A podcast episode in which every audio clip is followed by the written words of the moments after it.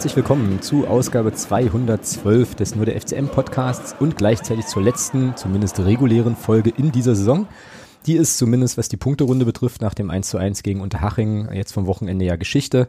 Ja, und wir wollen heute gemeinsam ähm, entlang einiger hoffentlich äh, interessanter Kategorien so ein bisschen auf die letzten Monate zurückblicken. Dann gibt's ja noch ein Pflichtspiel am kommenden Wochenende, über das wir natürlich auch reden. Ähm, es gab Veränderungen im Kader, die wir thematisieren können und ja, natürlich schauen wir auch nochmal auf den Abschied von Christian Beck und ich hoffe doch sehr, dass der Thomas uns äh, da gleich nochmal ein Live, äh, ein Live-Bericht von der Verabschiedung äh, liefern mag. All die Dinge tun wir natürlich nicht alleine. Ähm, Thomas habe ich schon erwähnt, der ist natürlich äh, am Start. Grüße dich. Guten Abend. Hi. Ja, und einmal mehr mit dabei und in der kommenden Saison vielleicht ja sogar noch ein bisschen regelmäßiger ist der Jeremy. Hallo. Grüße in die Runde. Grüße. So, und dann haben wir heute den ersten und wahrscheinlich für längere Zeit auch letzten Gast, der tatsächlich seinen eigenen äh, Jingle zur Vorstellung bekommt. Ich äh, werde den jetzt einfach mal abspielen, also den Jingle jetzt, und Eingeweihte werden äh, ganz sicher sofort wissen, um wen es sich da, um wen es sich da handelt. Geht es 30 Sekunden, viel Spaß. Jeder Mann will Fingernägel und jeder Mann will Cash. Drum schicken sie uns ihre Fingernägel und wir schicken ihnen Cash. Fingernägel für Cash.com, Fingernägel für Cash. Doch weil es bloß Fingernägel sind, erwarten Sie nicht viel Cash. Fingernägel für Cash.com, wir zahlen garantiert. Drum fragen Sie sich nicht, was mit den Fingernägeln passiert. Denn vielleicht bauen wir eine Burg mit ihnen. Fingernägel für Cash.com. Sie bekommen Geld und wir die Chance, eine Burg aus Ihren Fingernägeln zu zu bauen. Genau. So, stellt euch das einfach, stellt euch das als Einlaufmusik vor. Ähm, und äh, ja, damit äh, herzlich willkommen, Julian. Grüß dich. Hallöchen, ja, liebe Grüße in die Runde. Ja, das bitte kurz mal erklären. Zum Schmunzeln gebracht. Äh, ja, Julian, das musst du jetzt erklären. Thomas hat's, äh, also Thomas, äh, Thomas ist das so ein bisschen vorbeigegangen. Äh, tatsächlich. Okay, den, den habe ich nicht damit zugespammt. Nee. Okay, ähm, jeder, der Family Guy kennt, kennt wahrscheinlich auch diese Szene und das ist einfach ein mega geiler Werbespot und so eine Verarsche für eigentlich Goldankauf und was es so sonst noch im Internet Ah, okay. Genau, und der, und der gute Julian hat äh, eine Zeit lang mal äh, zu jedem, ich glaube so zu jedem Spieltag mehrfach, ne, dieses, dieses Jingle, diesen Jingle verschickt.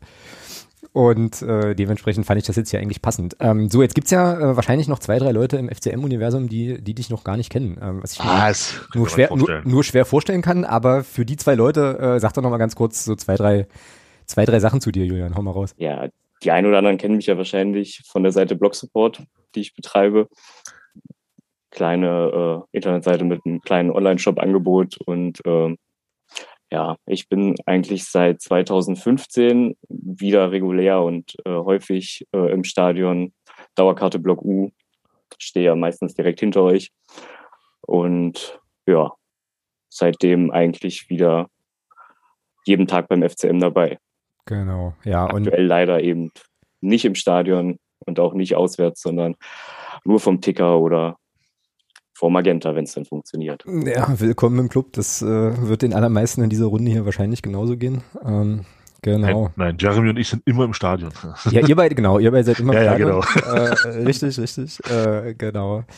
Ja, ja, aber auf jeden Fall cool, dass du dabei bist, Julian. Ähm, jetzt müssen wir das noch kurz erklären. Äh, du warst ja Podcast-Pate, glaube sogar zweimal in der in der Saison und ähm, da ist es ja immer so, dass wir dann in der letzten Folge ähm, dann immer einen der Podcast-Patinnen Paten quasi losen und diesmal fiel das Los eben auf dich und äh, ja, auf jeden Fall jetzt schon mal danke, dass du dir die Zeit nimmst und hier mit uns sehr gerne mit uns äh, so ein bisschen so ein bisschen quatscht und ähm, ja, kauft eure Fanclub äh, Clubfan Clubfan Klamotten, nicht Fanclub Klamotten, Clubfan Klamotten äh, bei Blog Support. Das werde ich heute noch ein paar mal äh, noch ein paar mal sagen, äh, weil es echt, gut. gut, echt gutes Zeug ist und ähm, Genau. So, gut. Also, wir wollen ja eigentlich ein bisschen Saisonrückblick machen, aber erstmal ähm, würde ich ganz gerne noch mal ganz kurz zurückblicken wollen auf den ja, also auf den Abschied von Christian Beck ist ja nun wirklich eine epochale äh, Geschichte, die da passiert ist. Achteinhalb Jahre hat er für uns gespielt, haben wir ja auch hier im Podcast äh, schon sehr äh, engagiert auch drüber, so ein bisschen drüber gestritten, über die Personalie und die Entscheidung. Und jetzt ist es aber so gewesen, dass er also am Samstag sein letztes Spiel hatte, durfte nochmal von Beginn an spielen gegen, äh, gegen Unterhaching, hat sein Tor gemacht und wurde dann verabschiedet. So, ähm, erste Frage, Jeremy kann da vielleicht mal anfangen, wenn du Bock hast. Ähm, wie fandest du so insgesamt den, den Verabschiedungsrahmen unter den gegebenen Umständen? also, wie war das so für dich? Ähm, ja, also ich muss sagen, ich fand am Anfang, als, als die, die Entscheidung bekannt gegeben wurde, äh, war ich erstmal ein bisschen skeptisch, weil das für mich so eine, so eine plumpe Social-Media-Nachricht war. Mhm. Ähm, allerdings jetzt dann dort, was, was man im Stadion gesehen hat, fand ich, fand ich schon den Corona-Umständen oder den aktuellen Umständen entsprechend ganz gut gemacht. Also da will ich jetzt nicht die, die Nadel im Heuhaufen suchen oder Sahne, super. Ähm, Mhm. Ja, ging mir eigentlich, ging mir eigentlich auch so. Ich fand das recht ergreifend, wie er dann da so äh, im Mittelkreis stand, ganz alleine zur Halbzeitpause. Hab mich dann ein bisschen drüber geärgert, dass Magenta dann rausgegangen ist, aber ist irgendwie. Ich habe fast meinen Laptop an die Wand geworfen. ist ja aus deren Perspektive wahrscheinlich auch verständlich. Äh, Julian, wie war's für dich so am TV? Ja, das, das, dem, das kann ich eigentlich teilen. Ja. Ich fand es halt wirklich in den Momenten halt auch gerade, als er dann ausgewechselt worden ist, einfach dermaßen schade, dass halt keine Fans da waren, dass man kennt das ja sonst von anderen Verabschiedungen, was da eigentlich los gewesen wäre. Mhm. Ja, an Lautstärke, vielleicht auch an Rauch, an Fackeln. Und das ist halt echt super schade, dass ihnen das verwehrt wurde. Hm, ja, ja das ist halt echt eine, Situation. Ja, echt eine beschissene Zeit dann irgendwie, ähm, genau. Das ging mir auch viel durch den Kopf, so. Ich mir dachte, was wäre da jetzt los? Ja, ähm, ja. Und Thomas war äh, vor Ort und hat sich, also zumindest dann draußen und hat sich die äh, ganze Geschichte nach dem Spiel auch noch ein bisschen gegeben. Ähm, erzähl mal ein bisschen, wie war das so? ja, wo fängt man da an? Also ähm, während des Spiels, klar, was ganz witzig war ähm, beim Tor, ähm, du hast halt drin, das war halt total geil, ähm, die Preschows waren halt auch da und ich hatte mich mit den Jungs dann getroffen und, und die Steffi war auch da. Und ähm, da hatten wir da auf dem auf dem äh, Laptop geguckt. Und es war halt ganz witzig, als das Tor fiel, ähm, hast du drin halt das, das Torjingle gehört und die, und die Durchsage vom, vom, vom Stadionsprecher. Und da war die Szene bei uns halt noch, keine Ahnung, 40 Sekunden hin. Ja, willkommen ja. in meinem Leben. Äh, ja. Und ähm, das war dann, also wir wussten, dass ein Tor gefallen ist, wir wussten aber nicht, wer es gemacht hat. Ja, und dann, das war, das war dann, das war dann irgendwie nicht so, nicht so richtig zu hören. Äh, und dann machte halt der Christian Beck das Tor. Und klar, da hat's natürlich, das, also das hat man richtig gemerkt. Also da war so im, war so im Umkreis, waren halt viele oder was heißt viele, einige, und da hast du richtig gemerkt, als dann klar war, dass Beck das so geschossen hat, da hat sich auch jeder tierisch drüber gefreut. Ähm, ja, und dann wurde er ja aus, und dann traf, traf Block U so langsam so ihre Vorbereitungen, dann kam der Trabi dann so, und dann sie so hinten in den Umlauf rein, und dann hast du, dann fing es schon so ein bisschen an zu kribbeln, ja, und, ähm, und dann hat das alles sich so ewig hingezogen. Weil dann wurde er ausgewechselt, ich glaube so um die, um die 65. Minute rum. Mhm, genau. Ja. Und dann dauerte das aber tatsächlich bis Spielende, bis, bis Beckus dann äh, halt mit diesem Trabi dann fahren durfte. Oder bis, bis weit nach Spielende noch. Und wir haben dann alle gewartet und standen dann da schon. Und ähm, äh, äh, Vorsänger hier Azi und, und, und, und Nico hatten dann so ein bisschen schon ähm, angewiesen, wie man, wo man sich hinstellen soll, damit, damit halt dieses Spalier lang genug ist. Und ähm, ja, und dann irgendwann war es dann soweit. Irgendwann äh, zündete auf einmal, wurde es laut und dann zündete am, am, äh, am Tor zur Nordtribüne da, fing auf einmal an, da Fackeln zu brennen und Rauchtöpfe ging dann los, ja. Und da hast du schon los, oh, jetzt, jetzt, jetzt los, ja. Und ja, das war schon, das war schon ziemlich krass. So auch von der, von der Emotionalität her war das schon heftig. Also, und da kann man sich schon vorstellen, also die, die dabei waren, die können es bestätigen, äh, das nochmal im Stadion ähm, das, noch mal, das hätte sich nochmal mit 100 potenziert. Und das wäre natürlich der absolute Wahnsinn gewesen, diese Verabschiedung. Ja. Und äh, das, was danach kam, ich glaube tatsächlich, ich bin da bei Jeremy, ähm, das hat der Verein in dem, in dem Rahmen, war es ordentlich, was da auf dem Spiel gemacht wurde, da kann man echt nichts sagen, mit dem Spalier von allen, auch mit den Mitarbeitern. Mhm. Das war gut gemacht. Viel mehr war nicht möglich, das haben sie gut hinbekommen, das muss man einfach sagen. Da kann man auch mal loben. Ähm, aber ich fand, dass das, was da draußen passiert ist mit den Fans, halt alles noch mal eine Ecke schärfer. Und äh, ja, es war halt, äh, ich hatte die ganze Zeit Gänsehaut und jetzt, wenn ich auch so, schon drüber rede, dann geht das halt auch wieder los. Und war schon ziemlich krass und man hat ihm auch angesehen, dass ihm das, dass ihm das sehr gefallen hat, das ganze Thema. Also das, was Block dann gemacht hat. Cool. Und war eine runde Sache, war wirklich eine sehr runde Sache und äh, ich denke mal, ihm hat es auch sehr gefallen. Cool, und dann sind die also mit dem, äh, mit, mit dem Trabi da quasi rausgekommen und genau. äh, dann aber einfach nur durch Spalier gefahren. Oder gab es irgendwie auch noch äh, der ja, durch Spalier, Ansprachen, Reden, durch irgendwas? Nee, naja, es hat dann halt jeder hat dann versucht, Autogramme zu holen, etc. Also was heißt jeder, aber einige versucht, Autogramme zu holen und so weiter und so fort. Ähm, aber so Ansprachen oder sowas gab es ja nicht. Ich denke mal, das wird dann vielleicht vorher gewesen sein. Wir standen ja relativ weit weg ähm, vom, von dem, wo es losging. Und ähm, da kann durchaus sein, dass da vielleicht das eine oder andere Wort noch gefallen ist. Oder als er dann wieder zurückkam, wir sind dann bis zur Ölmühle gefahren und dann wieder zurück, durch Spalier zurück und dann wieder Richtung, Richtung, äh, ich glaube, Richtung Krügeldenkmal da vorbei und dann wieder ins, ins Stadion, in den Stadionumlauf rein. Ja, das war die Runde und äh, ja, war sehr, sehr gut gemacht. Hätte ich noch eine Frage, Thomas. Polizeipräsenz? Super. Also sehr dezent, ähm, hat sich ex und hat sich auch extrem zurückgehalten. Also es gab, es gab mal kurz vereinzelt kleine Hinweise äh, zwecks, zwecks äh, Maskenpflicht, aber ansonsten war alles wirklich im Rahmen und äh, äh, gerne immer so. Also in ja, Zukunft, okay. auch wenn, auch wenn Fans und Auswärtsfans wieder da sind. Also das war wirklich tadelloses Verhalten von der Polizei. Mhm. Ja. Schön zu hören. Auf jeden Fall, ja. Auf jeden Fall. Ja, ähm, zum Spiel selber, so sportlich ist und so, eigentlich pff, brauchen, wir, brauchen wir nicht so viel zu erzählen, oder? Also im Prinzip gar nichts, bis auf äh, eben Beckos Tor. Ich muss übrigens äh, gestehen, mache ich jetzt hier auch live on air, äh, dass da schon ein Tränchen rollerte, als bei mir, als der sein Tor machte so und ich mir so dachte, ja, wie geil eigentlich. Also was für, also, naja, solche Geschichten schreibt nur der Fußball, nehme ich mir gerne, gebe ich mir gerne noch eine Phrase, das fand ich richtig, richtig cool. Ja, ja, aber ansonsten ähm, jetzt so zum Da war ich ganz froh noch vielleicht, dass mhm. äh, er die Nachspielzeit nicht nachspielen lassen hat von der Auswechslung. Wie meinst du? Das können wir noch positiv sehen, was er gleich abgepfiffen hat. Auf Echt, ja? Okay. Das ja, war, die Auswechslung wir, hat doch, hat doch fünf Minuten gedauert fast. Ja, ja, wir, wir waren, ich bin, wir sind, wir sind so in der 85. Minute sind wir dann schon weg und haben dann, oder nee, vorher schon wir sind ja schon nach 70 Minuten oder 75 Minuten sind wir ja dann schon äh, Richtung äh, Spalier gelaufen. Also ja, aber von daher haben wir das hat er gleich abgeschnitten, ja. Krass. Ja, ich glaube, weil ja auch der, der Trainer, der Ari von Lent von, von Ari von Lent von Unterharing, der hat da, glaube ich, auch so ein bisschen äh, insistiert, dass das jetzt nicht ewig lange geht noch. Keine Ahnung, wahrscheinlich essen die zeitig oder mussten schnell nach Hause oder was weiß ich, keine Ahnung, ja, man weiß es nicht. Naja, aber ähm, ja. Jetzt ist er weg sozusagen. Also ein Spiel gibt's ja wie gesagt noch. Ob er da äh, im Kader ist, weiß, wissen wir nicht. Werden wir vielleicht dann nachher, wenn es zum, zum Spiel am Samstag geht, äh, nochmal drüber philosophieren. Aber ja, da endet schon ein großes Stück Geschichte und wir hatten es jetzt gerade auch im Vorgespräch, äh, im sehr, sehr langen tatsächlich Vorgespräch schon, dass ähm, ja, sich der FCM schon noch ein bisschen anders anfühlt inzwischen, ne? als äh, irgendwie in der Zeit, ich sage jetzt mal in, in ja in, in der Back-Ära, wo äh, wo er tatsächlich dann eben auch noch Leistungsträger äh, war, viel gespielt hat, viele Tore gemacht hat, hat sich alles ein bisschen gedreht und äh, verändert so und äh, ja, mal gucken. Aber bei mir wird es ah. bestimmt noch ein bisschen dauern, bis ich, bis ich damit richtig warm werde. Jeremy, hau raus. Äh, was, ich, was ich noch positiv hervorheben will zum, äh, zu, dem, zu der Verabschiedung, vor allem von Vereinsseite, äh, das ist ja das eine, ob man da jetzt einen Bilderrahmen hat oder irgendwie eine Shampoosflasche ausgibt. Aber was ich wirklich richtig gut fand, ähm, dass das Team darauf eingestellt wurde, gezielt Christian Beck zu suchen.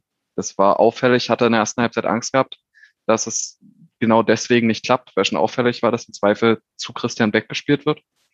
Und äh, Unterhaching da sich so ein bisschen darauf eingestellt hat. Aber das, das fand ich wirklich, wirklich großartig. Das, ja. Weil ich glaube, jede Shampoosflasche, jedes Ende Video da äh, ist alles das eine, aber ich glaube, diese, dieses Thema, das er in seinem letzten Heimspiel für den FCM trifft, ist äh, einem Torjäger wie Christian Beck einfach noch wichtiger.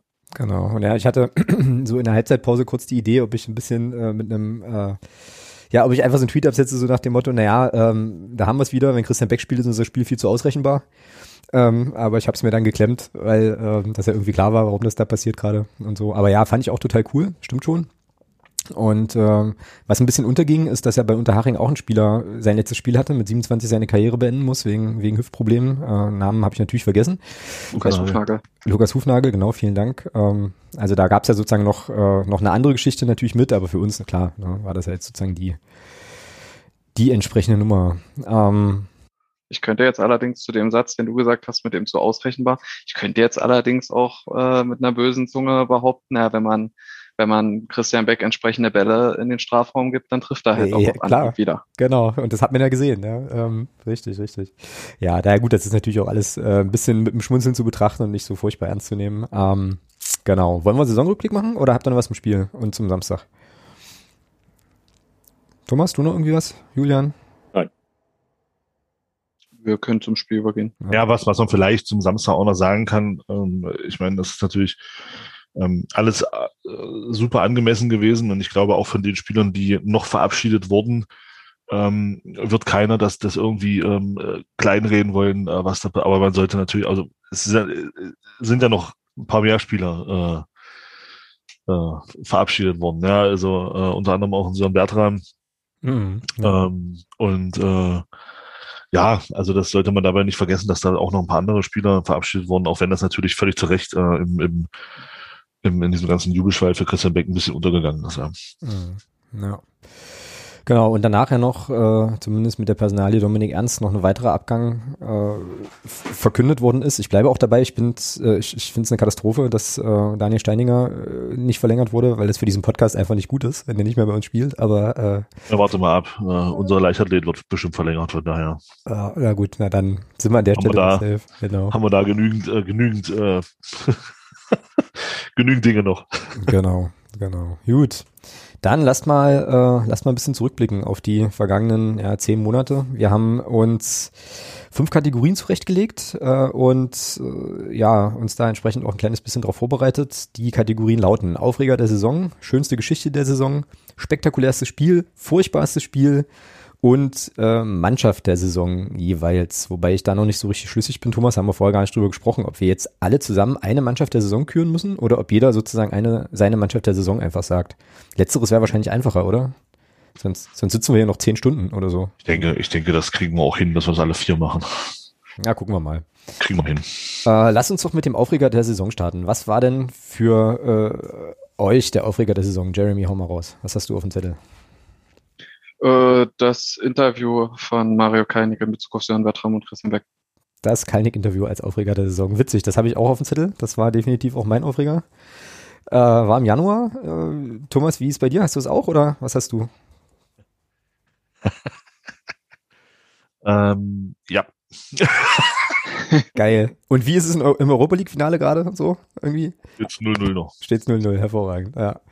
Julian, Dein Aufreger. Ja, das habe ich habe mir auch ein paar Sachen aufgeschrieben. Das kommt bei mir kommt nicht direkt das Interview, aber die Außendarstellung äh, insgesamt eigentlich hat ja, ich finde, einfach ein bisschen gelitten, gerade die letzte Zeit und auch in der Saison. Okay. Aber ganz oben habe ich eigentlich stehen, was ich halt ähm, ne, eigentlich so die schlimmste Nachricht fand, äh, war äh, das Aus von Sportfotos Magdeburg. Stimmt auch so eine Sache, die man irgendwie fast vergessen hat. Stimmt. Das stimmt, ja. Total schon wieder aus dem, aus dem Blick raus. Hast du Ganz ehrlich, recht? musste ich vorhin auch wirklich nochmal nachgucken. War es diese Saison? War es nicht schon davor? Nein, es war aber. Es war tatsächlich dieses Jahr, also Ende letzten Jahres. Zum Ende, genau, zum Ende, Dezember, ja. Genau, zum Ende des letzten Jahres, äh, genau. Gerade für Björn und Nicole tut mir das halt echt super leid. Also, ja. Wenn man die ja. beiden mal erlebt hat, ja.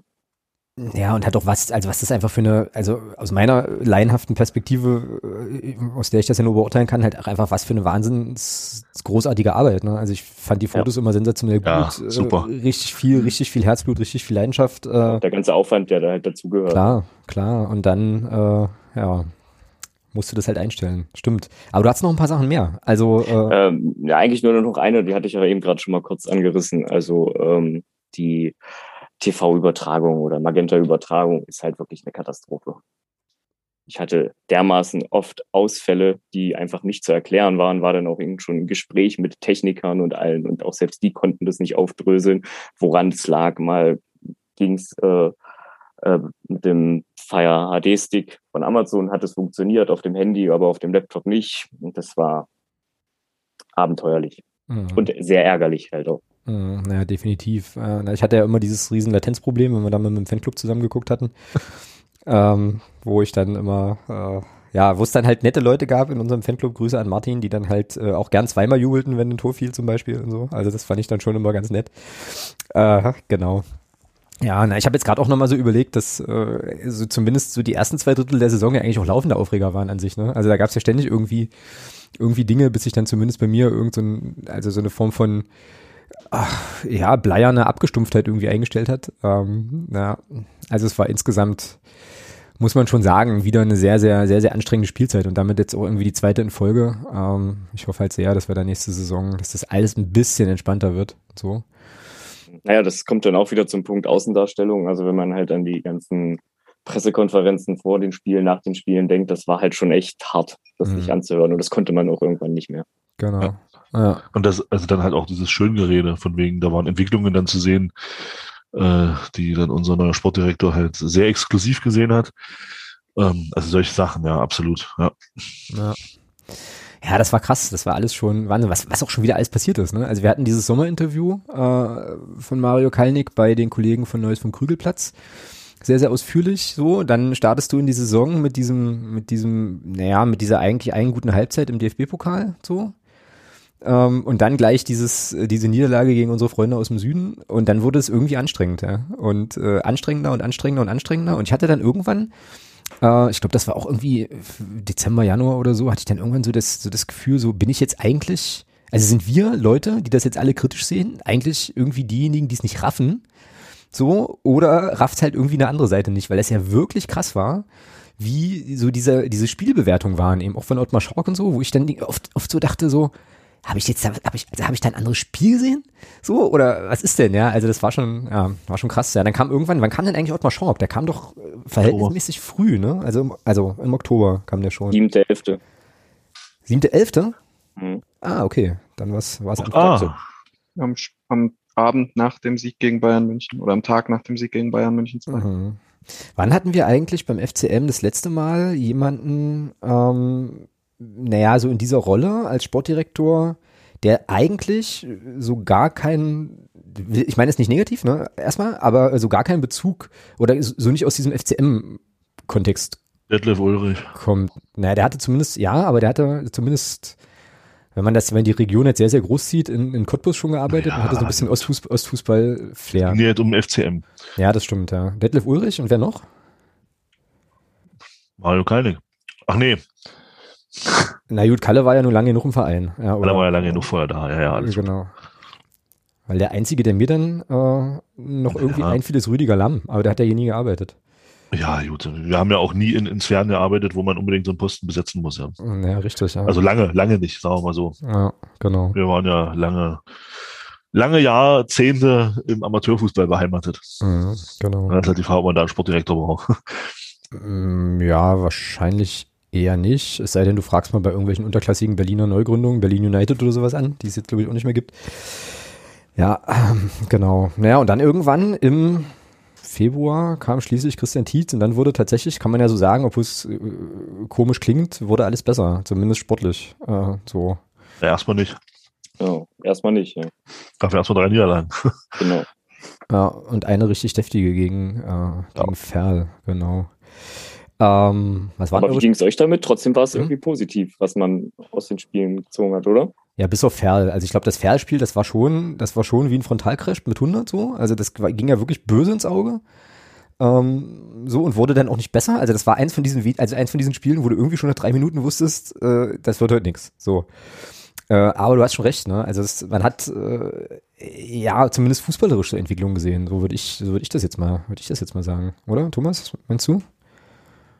Ja, ich gehe ich geh mit Julian mit in der Beziehung. Ferl nehme ich raus, aber ich gehe da schon mit. Ich sehe das auch so. Also, ja, du hast schon auch, auch gegen Ferl hast du Ansätze gesehen, die wir vorher, äh, wo wir vorher nicht zu träumen gewagt hätten, dass, wir- dass, dass unsere Mannschaft sowas ähm, mal auf den Rasen bringt. Also von daher bin ich Mhm. da bei Julian.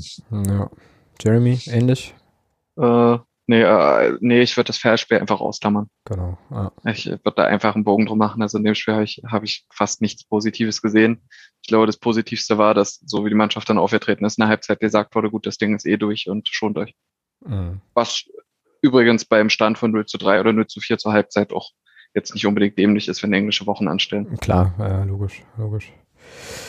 Ja, schönste Geschichte der Saison. Ich habe da zwei äh, Angebote zu machen. Jeremy, was war denn deine schönste Geschichte der Saison?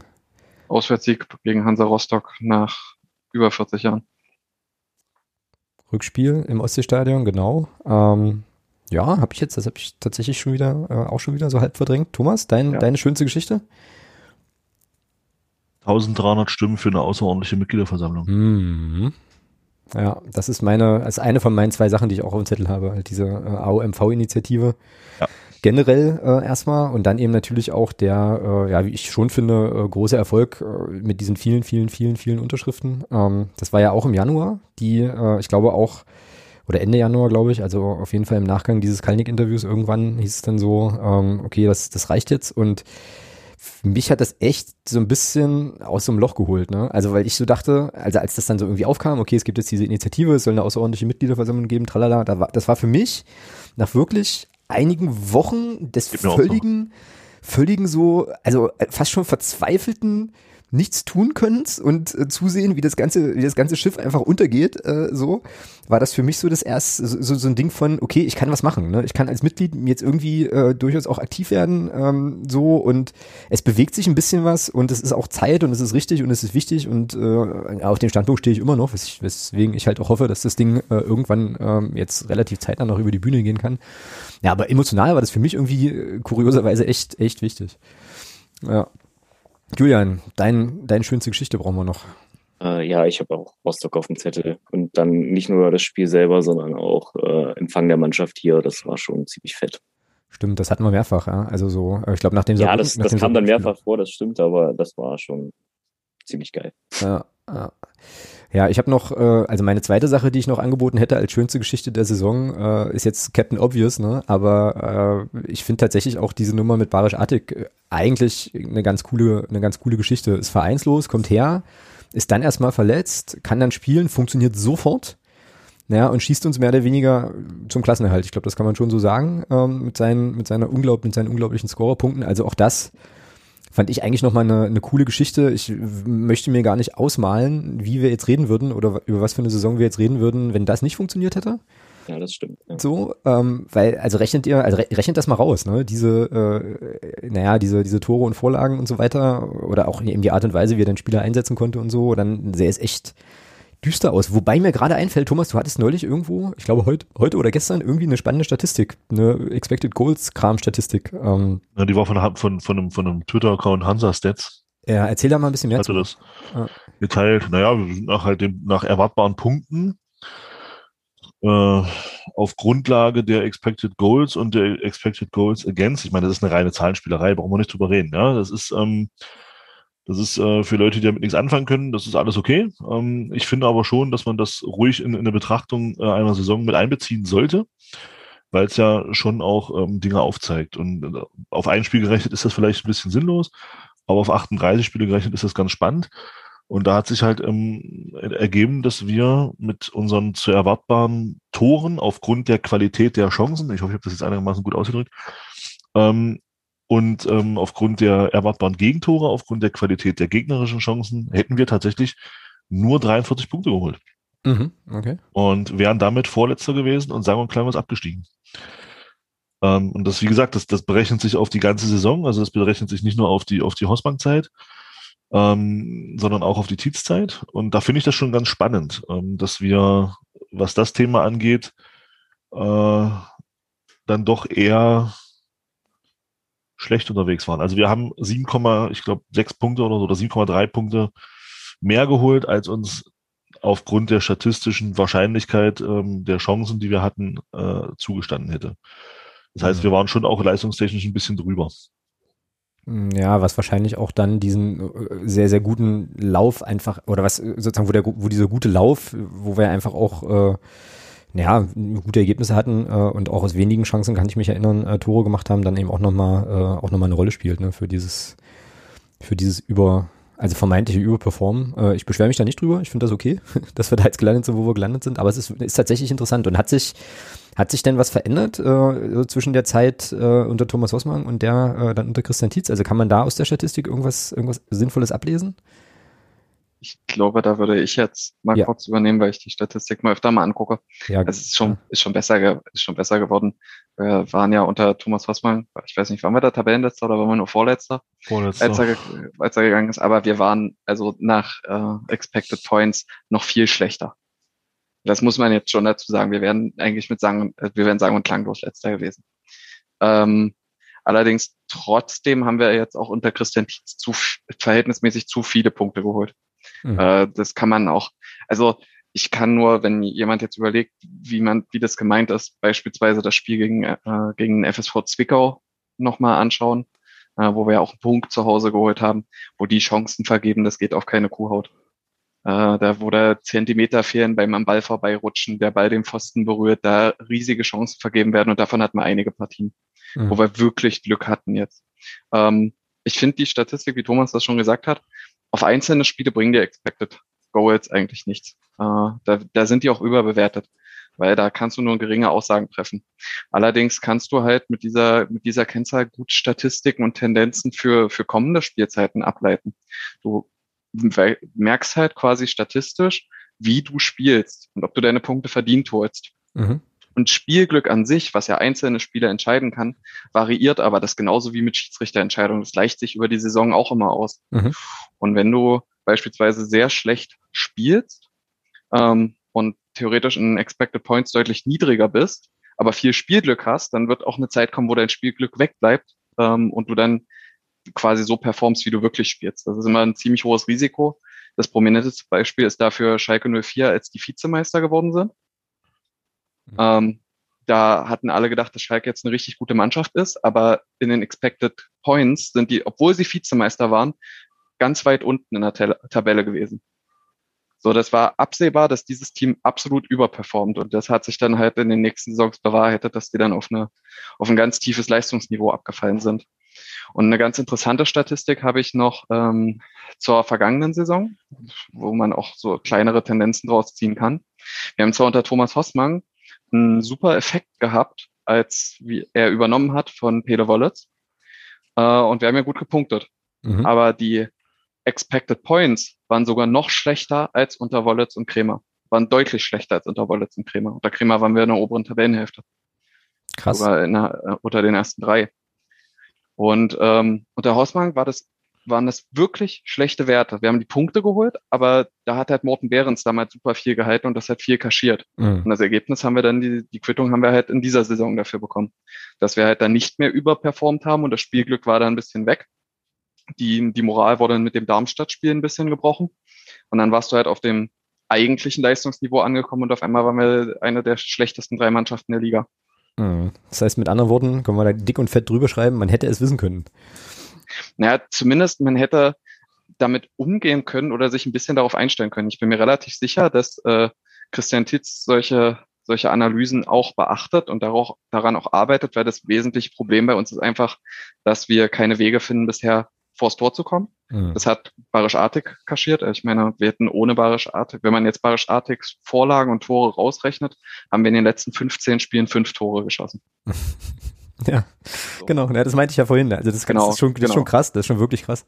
Ja. Also wir sind direkt von ihm abhängig und viele Szenen davon sind einfach auch wirklich Einzelaktionen gewesen, wie beispielsweise die Vorlage gegen Mannheim, wo er den Ball da so halb runterpflückt und äh, auf Jakubia klopft. Das macht kein anderer bei uns im Team. Mhm. Äh, und noch ein, zwei andere solche Situationen. Äh, ich bin mir aber sicher, dass Christian Tietz das schon, schon weiß und sich darüber bewusst ist, dass, er, dass da Handlungsbedarf besteht und wir in der Offensive nachlegen müssen, um in der nächsten Saison einfach mehr Torchancen zu kriegen. Das ist im Wesentlichen auch, glaube ich, das, was Thomas andeuten wollte, äh, weil ich habe die Twitter-Diskussion dafür auch gelesen, ja auch oft so rein interpretiert wird, als wäre man jetzt so gänzlich unzufrieden mit Christian Tietz oder als ob die Personen nicht die richtigen wären.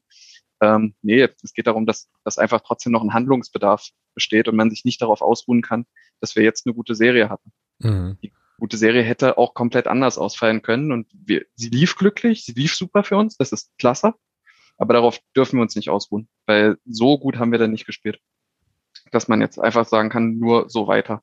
Aber ich bin mir recht sicher, dass Christian Tietz da schon richtige Lösung finden wird. Naja, das ist für die Einordnung aber auch echt nochmal total, äh, total gut, weil ähm, man schon den Eindruck gewinnen kann, äh, dass die Erwartungshaltung natürlich entsprechend, äh, entsprechend hoch ist. Ne? So jetzt gerade nach dem, nach dem Lauf. Ähm, und ich befürchte auch so ein bisschen, da kommen wir vielleicht nachher aber auch nochmal zu, ich befürchte so ein bisschen, dass auch wenn äh, Varischartig geht und so, äh, dass ihr war, also dass es dann eben trotzdem so ist, dass man denkt, okay, ähm, so ein bisschen analog zu unserer Durchmarschsaison, äh, ganz, ganz lange her aus der Regionalliga fast in die zweite Liga, dass man dann denkt, okay, die Mannschaft ist doch eigentlich ganz geil, du brauchst jetzt nur noch mal so ein paar, äh, paar Eckpfeiler und dann marschieren wir da durch, aber ich glaube, so einfach ist es eben tatsächlich nicht, ja. Ähm, ja. ja, das wird dann, es wird ja auch spannend sein. Also für mich, für mich persönlich wird auch spannend. Wie gesagt, Jeremy hat es gerade gesagt, ich muss es nicht wiederholen. Das ist keine Kritik an Christian Titz. Nein, aber für mich wird tatsächlich spannend, wie geht Christian Tietz hier in die zweite Saison? Genau. Ähm, weil er ist ja damals in Hamburg auch angetreten, ähm, ist dann dort, ist dann dort äh, gescheitert. Gut, in Hamburg jetzt entlassen zu werden, das ist, glaube ich, für jeden Trainer inzwischen normal.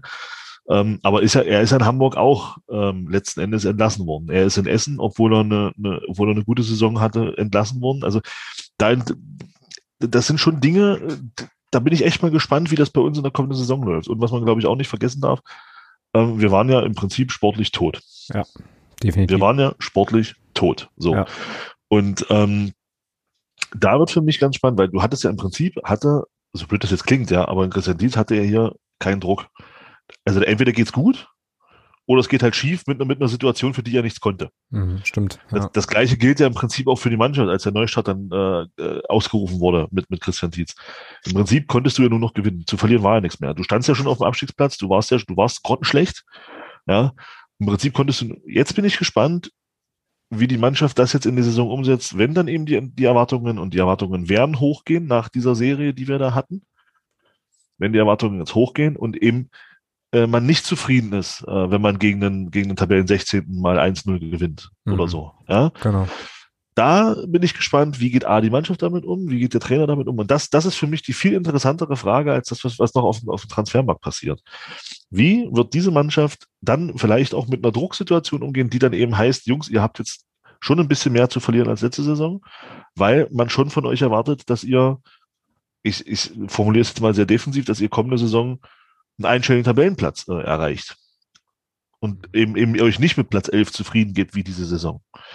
Da bin ich gespannt, wie, wie gehen Mannschaft und Trainer und auch äh, sportliche Leitung mit, mit der Situation um und vor allem, wie geht man in diese Phase dann auch rein? Das ja. ist für mich eine sehr, sehr interessante Frage und da bin ich echt gespannt drauf. Naja, vielleicht haben wir aber das Problem gar nicht, weil wir einfach von, von Anfang an so gut sind, dass sozusagen diese, ähm, also dass der Druck sich, also dass sozusagen die Drucksituation sich selbst bestätigt und äh, die dann einfach naja, äh, vom Spieltag 1 an von der Tabellenspitze grüßen und wir dann mit 10 Punkten Vorsprung äh, 30 Spieltage vor Schluss aufsteigen. Keine Ahnung, ja. Kann ja auch alles, kann ja auch alles sein, aber das wird wirklich, ja, es wird wirklich interessant und ich bleibe da dabei. Jetzt ziehen wir, glaube ich, auch schon so ein bisschen vor aus dem sonstiges Bereich, ist aber nicht so schlimm. Ich bleibe da auch dabei, dass es jetzt wirklich eine Zeitenwende ist beim FCM in vielerlei Hinsicht. Versuche das nachher auch nochmal auszuführen, wenn ich es nicht gleich wieder vergesse. Uh, und ja, bin da völlig bei euch. Das wird eine sehr, sehr interessante neue Spielzeit uh, in sehr, sehr vielerlei Hinsicht. Ähm, unter anderem eben auch in der Frage, was den Kader betrifft und so. Ja. Ich würde da kurz mal reingrätschen, weil es mich einfach interessiert. Sagt mal jeder von euch bitte einfach nur einen kurzen Satz. Was ist eure persönliche Erwartungshaltung für die nächste Saison, tabellarisch? Einfach, was, was kommt euch in den Kopf?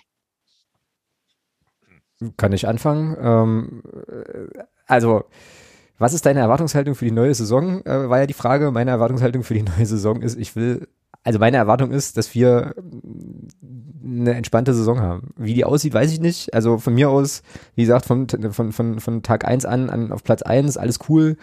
Ähm, von mir aus auch ein ganz gesicherter, entspannter Mittelfeldplatz. Ich möchte einfach nur nicht mehr so viel nerven lassen und so viel, äh, ja, keine Ahnung, Ärger und Angst und Nervosität und so weiter wie in den letzten beiden Spielzeiten. So, das ist meine Erwartung. Ähm, und ja, Punkt. So, das war jetzt mehr als ein Satz. Also entspannte, ent, ent, entspannte Saison. So.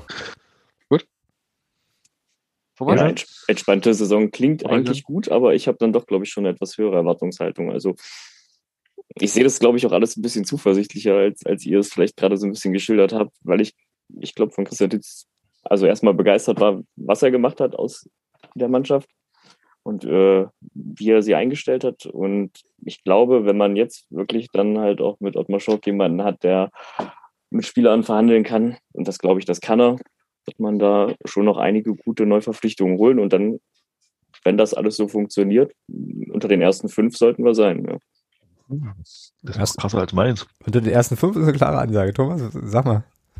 Naja, ich, ich tue mich ja noch schwer, ähm, das Ganze jetzt, äh, ich muss das in, in, zwei Aussagen aufteilen. Also emotional äh, sage ich, ähm, meine Erwartung ist, äh, dass, äh, dass es begeisternder Fußball wird. Also dass es schöner Fußball wird, mit, also mit dem man sich mit dem man sich identifizieren kann und der Spaß macht. Das ist meine Erwartung. Ich bin da gar nicht so auf, auf Punkte fixiert oder auf Tabellenplatz, auf Tabellenplätze. Wichtig ist nur, dass es für einen Klassenerhalt reicht am Ende. Ich möchte aber, ich möchte vorrangig schön Fußball sehen.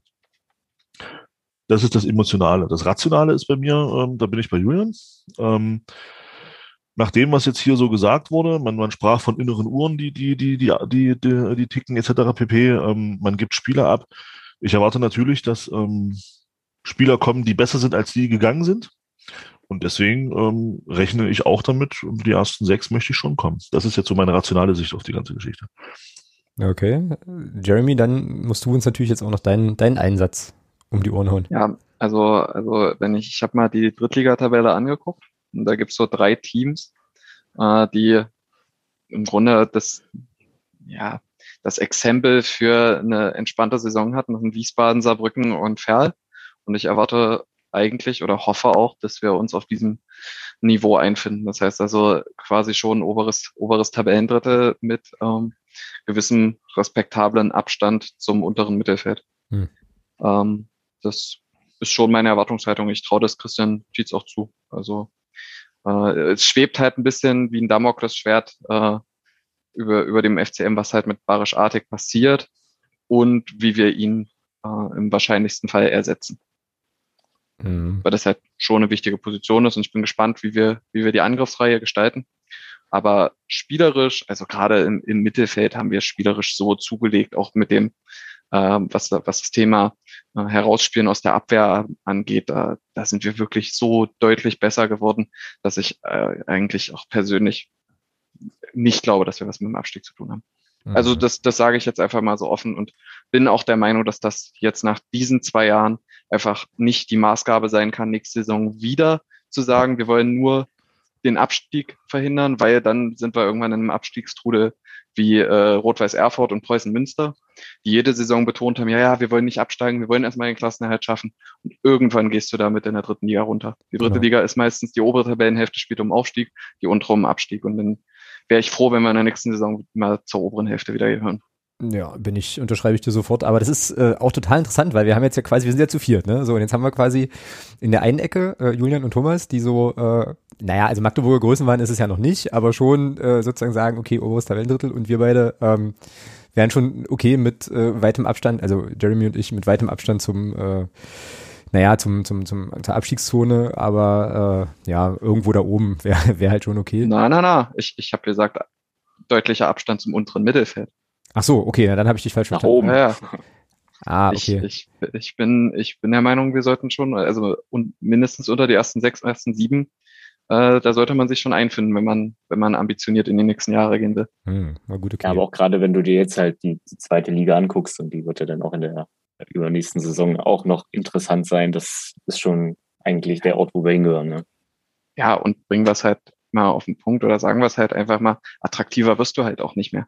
Wir haben eine Riesenserie in der Rückrunde gespielt und sind das aufstrebendste Team der dritten Liga im letzten Saisondrittel gewesen. Ähm, also attraktiver wirst du nicht mehr werden für eine Sommertransferperiode. Stimmt, ja, stimmt schon. Und wir haben das größte, also muss man immer im Verhältnis sehen, äh, zu zu den anderen Vereinen, aber da sind ja auch mit, mit Dresden und Rostock zwei Vereine hochgegangen, die relativ hohe Gehälter zahlen und es kommen in Anführungszeichen nur Würzburg und Braunschweig runter und vielleicht noch Osnabrück. Aber ähm, bitte. wir niemand will Ingolstadt. Ja, auf jeden Fall. Äh, wir haben nächste Saison den größten Etat, den der FCM in der dritten Liga veranschlagt hat bisher.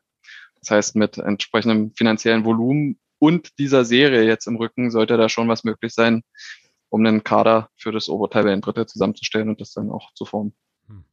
Klingt alles total schlüssig, aber irgendwie äh, kriege ich mich emotional nicht dazu, mehr zu hoffen als äh, irgendwie gesichertes Mittelfeld, was auch immer das in der dritten Liga heißen soll. Ich bin auch gar nicht so sicher oder bin immer gespannt, ähm, ob sich meine Erwartungshaltung vielleicht nochmal so ein bisschen verändert, ähm, wenn die, wenn der Kader steht. So und äh, ich mir irgendwie eine Vorstellung davon machen kann, was das, ähm, ja, was für Spieler geholt haben und wie da so die Idee ist. Ähm, ja, okay, aber es ist ja, äh, ist ja interessant, aber auf jeden Fall hat von euch keiner den Aufstieg äh, um jeden Preis schon ausgerufen. Das ist ja schon mal auch, äh, auch okay. Wir werden sehen. Ähm, wir werden sehen, wo wir landen. Ach, das ist alles krass, also alles irgendwie, ich weiß nicht, ich komme immer wieder auf diesen Umbruchspunkt zurück und äh, ja, ist halt viel, viel so Aufbruch, viel neu. Äh, mal schauen, wo uns das. Der Umbruch vom Umbruch. Ja, es ist ja in der dritten Liga auch so ein Dauer, Dauerumbruch eigentlich. Also es ist ja nicht ungewöhnlich, dass du da immer viele Leute verlierst, neue holst und so. Und ähm, ja, aber ja, hast schon recht. Also der Umbruch vom Umbruch könnte, schreibe ich mir mal auf, könnte auch ein guter Sendungstitel sein. Ähm, genau. Gut. Zurück zu unserem Saisonrückblick so ein bisschen. Äh, Julian, was war dein spektakulärstes Spiel in der abgelaufenen Saison? Ja, das ist echt eine gute Frage auf meinem Zettel habe ich nichts stehen, außer ich, dass ich ziemlich unsicher bin, welches ich da wählen sollte. Okay. Weil ganz ehrlich, also gesehen habe ich, äh, ich kann überlegen, waren es vielleicht maximal zwölf Spiele. Den Rest konnte ich meistens nur am Ticker verfolgen wegen, während der Arbeit. Hm. Und wie wir vorhin schon gesagt haben, da kommt halt echt wenig bei rüber. Ja, ja das stimmt. Das stimmt. Ähm, Gut, dann brauchen wir eine zweite Nominierung. Jeremy, was war deins? Mm, nee, macht erstmal. Ich, ich bin noch am Schwanken. Los, Thomas, na denn, musst du jetzt zuerst. Ja, ähm, ich, ich wähle da ein Spiel, das hat nichts mit ähm, nichts mit äh, Fußball zu tun, nichts mit kommst jetzt spektakulärer. Mit NBA, kommst mit NBA Sachen? Nee, nein, nein, nein, nein, nein. es hat nichts mit es hat nichts mit äh, spektakulärem Fußball zu tun. Für mich das spektakulärste Spiel war ähm, das Hinspiel gegen Dresden, aber aus anderen Gründen, äh, nicht nicht weil nicht weil ähm, dieses Spiel so toll war, sondern weil das äh, das letzte Spiel war, wo äh, unser Fanclub äh, fast fast vollständig mal nochmal Fußball gucken konnte. Stimmt. Äh, oder Fußball geguckt hat. Das ist, das, das ist der eine Grund und der andere Grund ist einfach ähm, aufgrund eines Spruches, den äh, Nico da gebracht hat. Ähm, äh, wo ich glaube, du sagtest, äh, das Spiel ist aber ziemlich schlecht und er dann sagt, ja, stell dir mal vor, wir müssten uns das in HD angucken. ähm, deswegen, deswegen war das, deswegen war das für mich äh, das spektakulärste Spiel. Stimmt, das war damals im Oktober noch, ja genau. Ähm, ja, das war schon, war schon ein cooler, ein cooler Tag auch so, stimmt. Ähm, genau. Ich muss sagen, ich habe auch lange äh, überlegt, also das war auch die letzte Kategorie, die ich gefüllt habe, ähm, weil ich halt so ein bisschen immer das Problem habe, ich habe ja alle, 8, also ich habe alle 38 Spiele, äh, nee, stimmt nicht, ich habe 37 von 38 gesehen, eins sogar im Stadion äh, damals noch, als das noch irgendwie ging.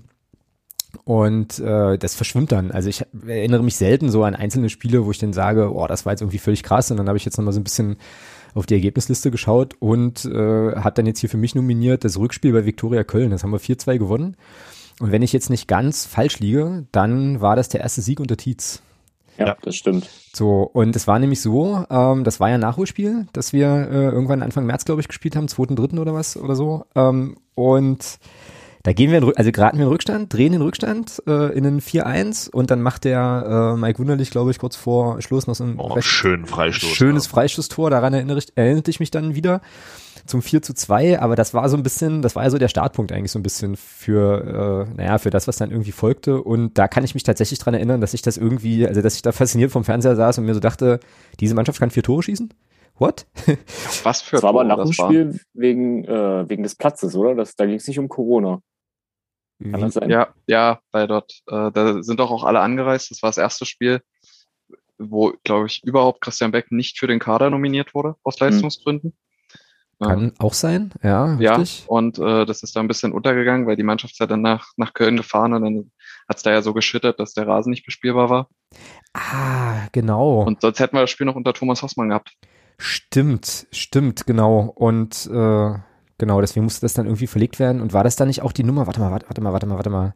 Sind die da nicht auch, ist da nicht irgendwer noch nachgereist oder sowas? Wie war das denn? Das war, da gab doch irgendein Spiel, wo die, Sané nachgereist. wo die quasi weitergefahren sind und gar nicht ja. mehr in Magdeburg waren zwischendrin. Und das war doch Ja, das, das war vom Wiesbaden zum Köln-Spiel. Genau. Genau, genau, genau. Da ist ja. Sané und war es nur Sané oder war es, nee, Sané und Granatowski, glaube ich, sind danach gereist.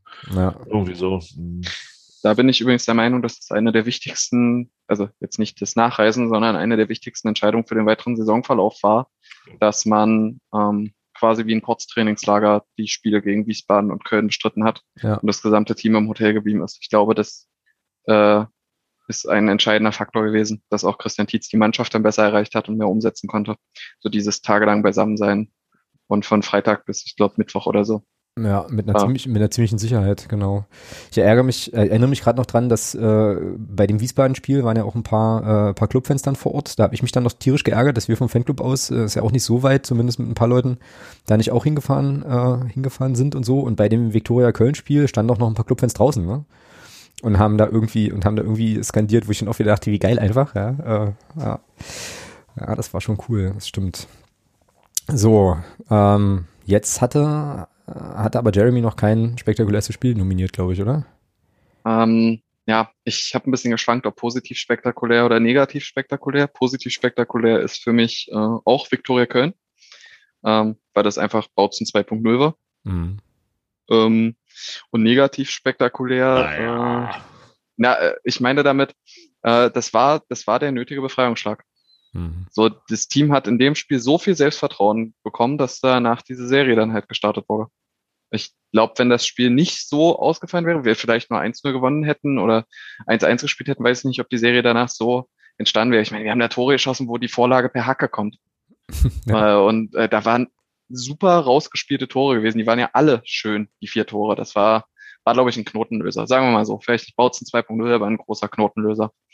Ähm, und mein negativ spektakulärstes Spiel, was aber vom Zuschauen cool war, äh, war das DFB-Pokalspiel gegen, ähm, gegen SV Darmstadt 98, hm. wo wir in der ersten Halbzeit äh, 2-0 in Führung gegangen sind. Beck und Tobias Müller haben, glaube ich, getroffen. Äh, und dann hat sich ja Müller verletzt und dadurch hat er in der zweiten Halbzeit die Abwehr ein bisschen gewackelt. Dann hat sich aber trotzdem eine Verlängerung gerettet. Dann hatten wir da noch zwei, drei Großchancen. Ich glaube, zweimal Conte, der frei durchfahr und dann war Darmstadt das 3-2. Aber Daniel Steininger hat das 1-0 von Beck vorbereitet. Ja, es ja. ging mir so, auch in Conte. Ja, ja, Aber Jeremy, den Ball spielst du auch. Ja, ja wenn also, du wüsstest. Wenn du wüsstest. Eben. Du bist da C-Jugendbezirksliga gespielt. Siehst du. ja, nee, also das, das war aber eigentlich ein cooles Fußballspiel und da waren wir ja trotzdem alle noch relativ euphorisch und dann kam ja das, das Spiel gegen Halle. Ja.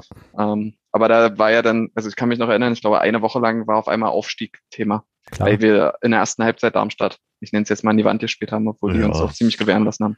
Ich wollte aber sie haben, sie, nach, im, im, Nachhinein betrachtet, haben sie es halt zugelassen. In der zweiten Halbzeit haben sie dann so, haben sie dann angezogen und dann war es vorbei mit unserer Herrlichkeit. Ja, also ja. Naja, aber, aber ich könnte mal sehen, wie schnell wer, das geht, ja. So mit der, mit der Wahrnehmung einfach. Ja, sorry, Joy Nee, alles gut, äh, aber das fand ich, äh, war ein relativ, relativ spektakuläres Spiel zum Zuschauen. Hat als, als auf, das auf jeden Fall, das auf jeden Fall. Für mich immer noch das Highlight, ich saß ja in, ich saß ja mit meiner Tochter bei dem Spiel im Block 12, 11, 11 oder 12. Und für mich das Highlight immer noch beim 3-2 äh, wie dann Leute, die hinter mir saßen, von, von der Position aus gesehen haben, dass es abseits war. Fand ich großartig. also, also das finde ich immer, ich bin, bin ich immer wieder fasziniert, auch, auch, auch auf der Nord, wenn dann Leute auf der gegenüberliegenden Seite auf vor der Südtribüne sehen können, dass das abseits war. Find, also das sind immer so die Szenen, wo ich mir immer denke, wow, habt ihr gute Augen. Hätte ich auch gerne.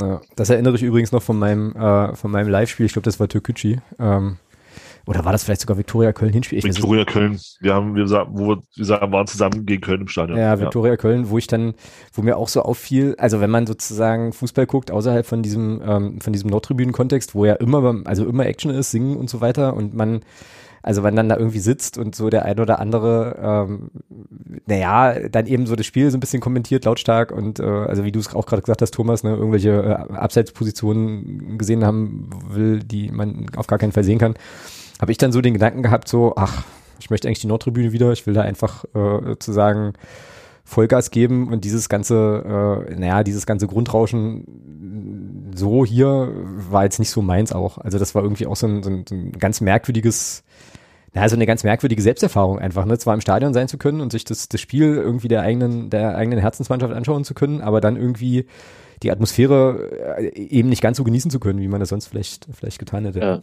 Sagt mir, ihr zwei, wenn ihr da wart, wie viele Zuschauer waren das zu dem Spiel? Oh, wie viele waren da zugelassen? Thomas. Zugelassen waren siebeneinhalb. Es waren 4000, würde ich jetzt aus dem Bauch Und vor Ort waren, ja, würde ich auch sagen, zwischen vier und viereinhalbtausend, würde ich sagen. Ja. Hm, okay. Aber Peter auf dem Zaun, dürfen wir nicht vergessen. Peter auf dem Zaun. Grüße an der Stelle an, an dich, Peter. Ähm, genau. Ja, äh, jetzt hat Julian sich die ganze Zeit, äh, glaube ich, um sein spektakulärstes Spiel gedrückt, oder? Ja. Ja, ich sagte ja gerade, ich habe da echt Schwierigkeiten, irgendwas äh, zuzuordnen. Ja. Äh, na gut, äh, dann lassen wir dich vom Haken. Schließe mich aber gern äh, äh, dem Spiel Köln an. Sehr gut. Also war halt ein Knotenlöser, ja. Sehr gut, genau. Furchtbarstes Spiel, furchtbarstes Spiel der ganzen Saison. Auch das war gar nicht so leicht. Sich da ich wollte gerade sagen. Ich habe aber, ich habe aber, ich habe aber einen. Fast die komplette Hinrunde nehmen, ey. Ich habe aber auf jeden Fall ein Lowlight auf dem Zettel. Was ist denn deins, Thomas? Ähm, auch das, das Hinspiel gegen Dresden. Das war Angsthasenfußball par excellence und äh, eine Dresdner Mannschaft dort zum Sieg verholfen, die in dem Spiel auch wirklich schlecht war. Und äh, und wir haben es echt geschafft, das noch zu übertreffen. Also das war, das war tatsächlich mein, mein Lowlight. Und das, hat, das hatte sich, ich hatte lange gerungen, ob ich das nehme oder eben das Spiel gegen Viktoria Köln, weil das war auch grottenschlecht. Ähm, aber ich habe mich dann für das Dresden-Spiel entschieden, weil das war wirklich, das war katastrophal. Hm. Jeremy, deiner? Äh, der Sieg gegen Türkgücü München in der Hinrunde. Ah, okay, cool. Ich habe nämlich auch einen äh, Sieg nominiert. Ja. ja, aus dem einfachen Grund, weil ich ernsthaft dachte, dass es dann äh, etwas besser wird. Das waren 2-0, ne? Ja, ich, glaub, ich glaube ja. ich und wir hatten zwar da auch ein bisschen, bisschen Glück ja, von, von, von Sararea, glaube ich. Ja, dieser Seitfalls, ja, aber wir haben ganz guten Fußball gespielt und uns, äh, glaube ich, zum ersten Mal in der Saison Chancen rausgespielt. Und äh, das, das sah schon ganz vernünftig aus. Und äh, ja, war allerdings nur, nur so ein, so ein kleiner Effekt nach oben. Wenn wir jetzt vorhin drüber geredet haben, dass Ferl so ein Ausreißer nach unten in der Rückrunde war unter Christian Titz, eigentlich der einzige Ausreißer nach unten, Ja, dann war das so ziemlich der Ausreißer nach oben. Das Ja. war im, Nach im Nachhinein eine ziemliche Enttäuschung. stimmt, ja. Julian? Ähm, auch das Hinspiel gegen Dresden. Das war bitter, dass man da nichts mitgenommen hat. Mhm. Ja, ich habe auch, äh, wie gesagt, ich habe auch einen Sieg nominiert und zwar ist mein furchtbarstes Spiel der Saison mit weitem Abstand tatsächlich das Hinspiel gegen Zwickau in Zwickau. Äh, was, was, wir, was, was, wir, was wir gewinnen, du, Danke, Andi Müller. dank, dank Andi Müllers, äh, äh, sagen wir mal, gut gemachten Distanzschuss, ne, so.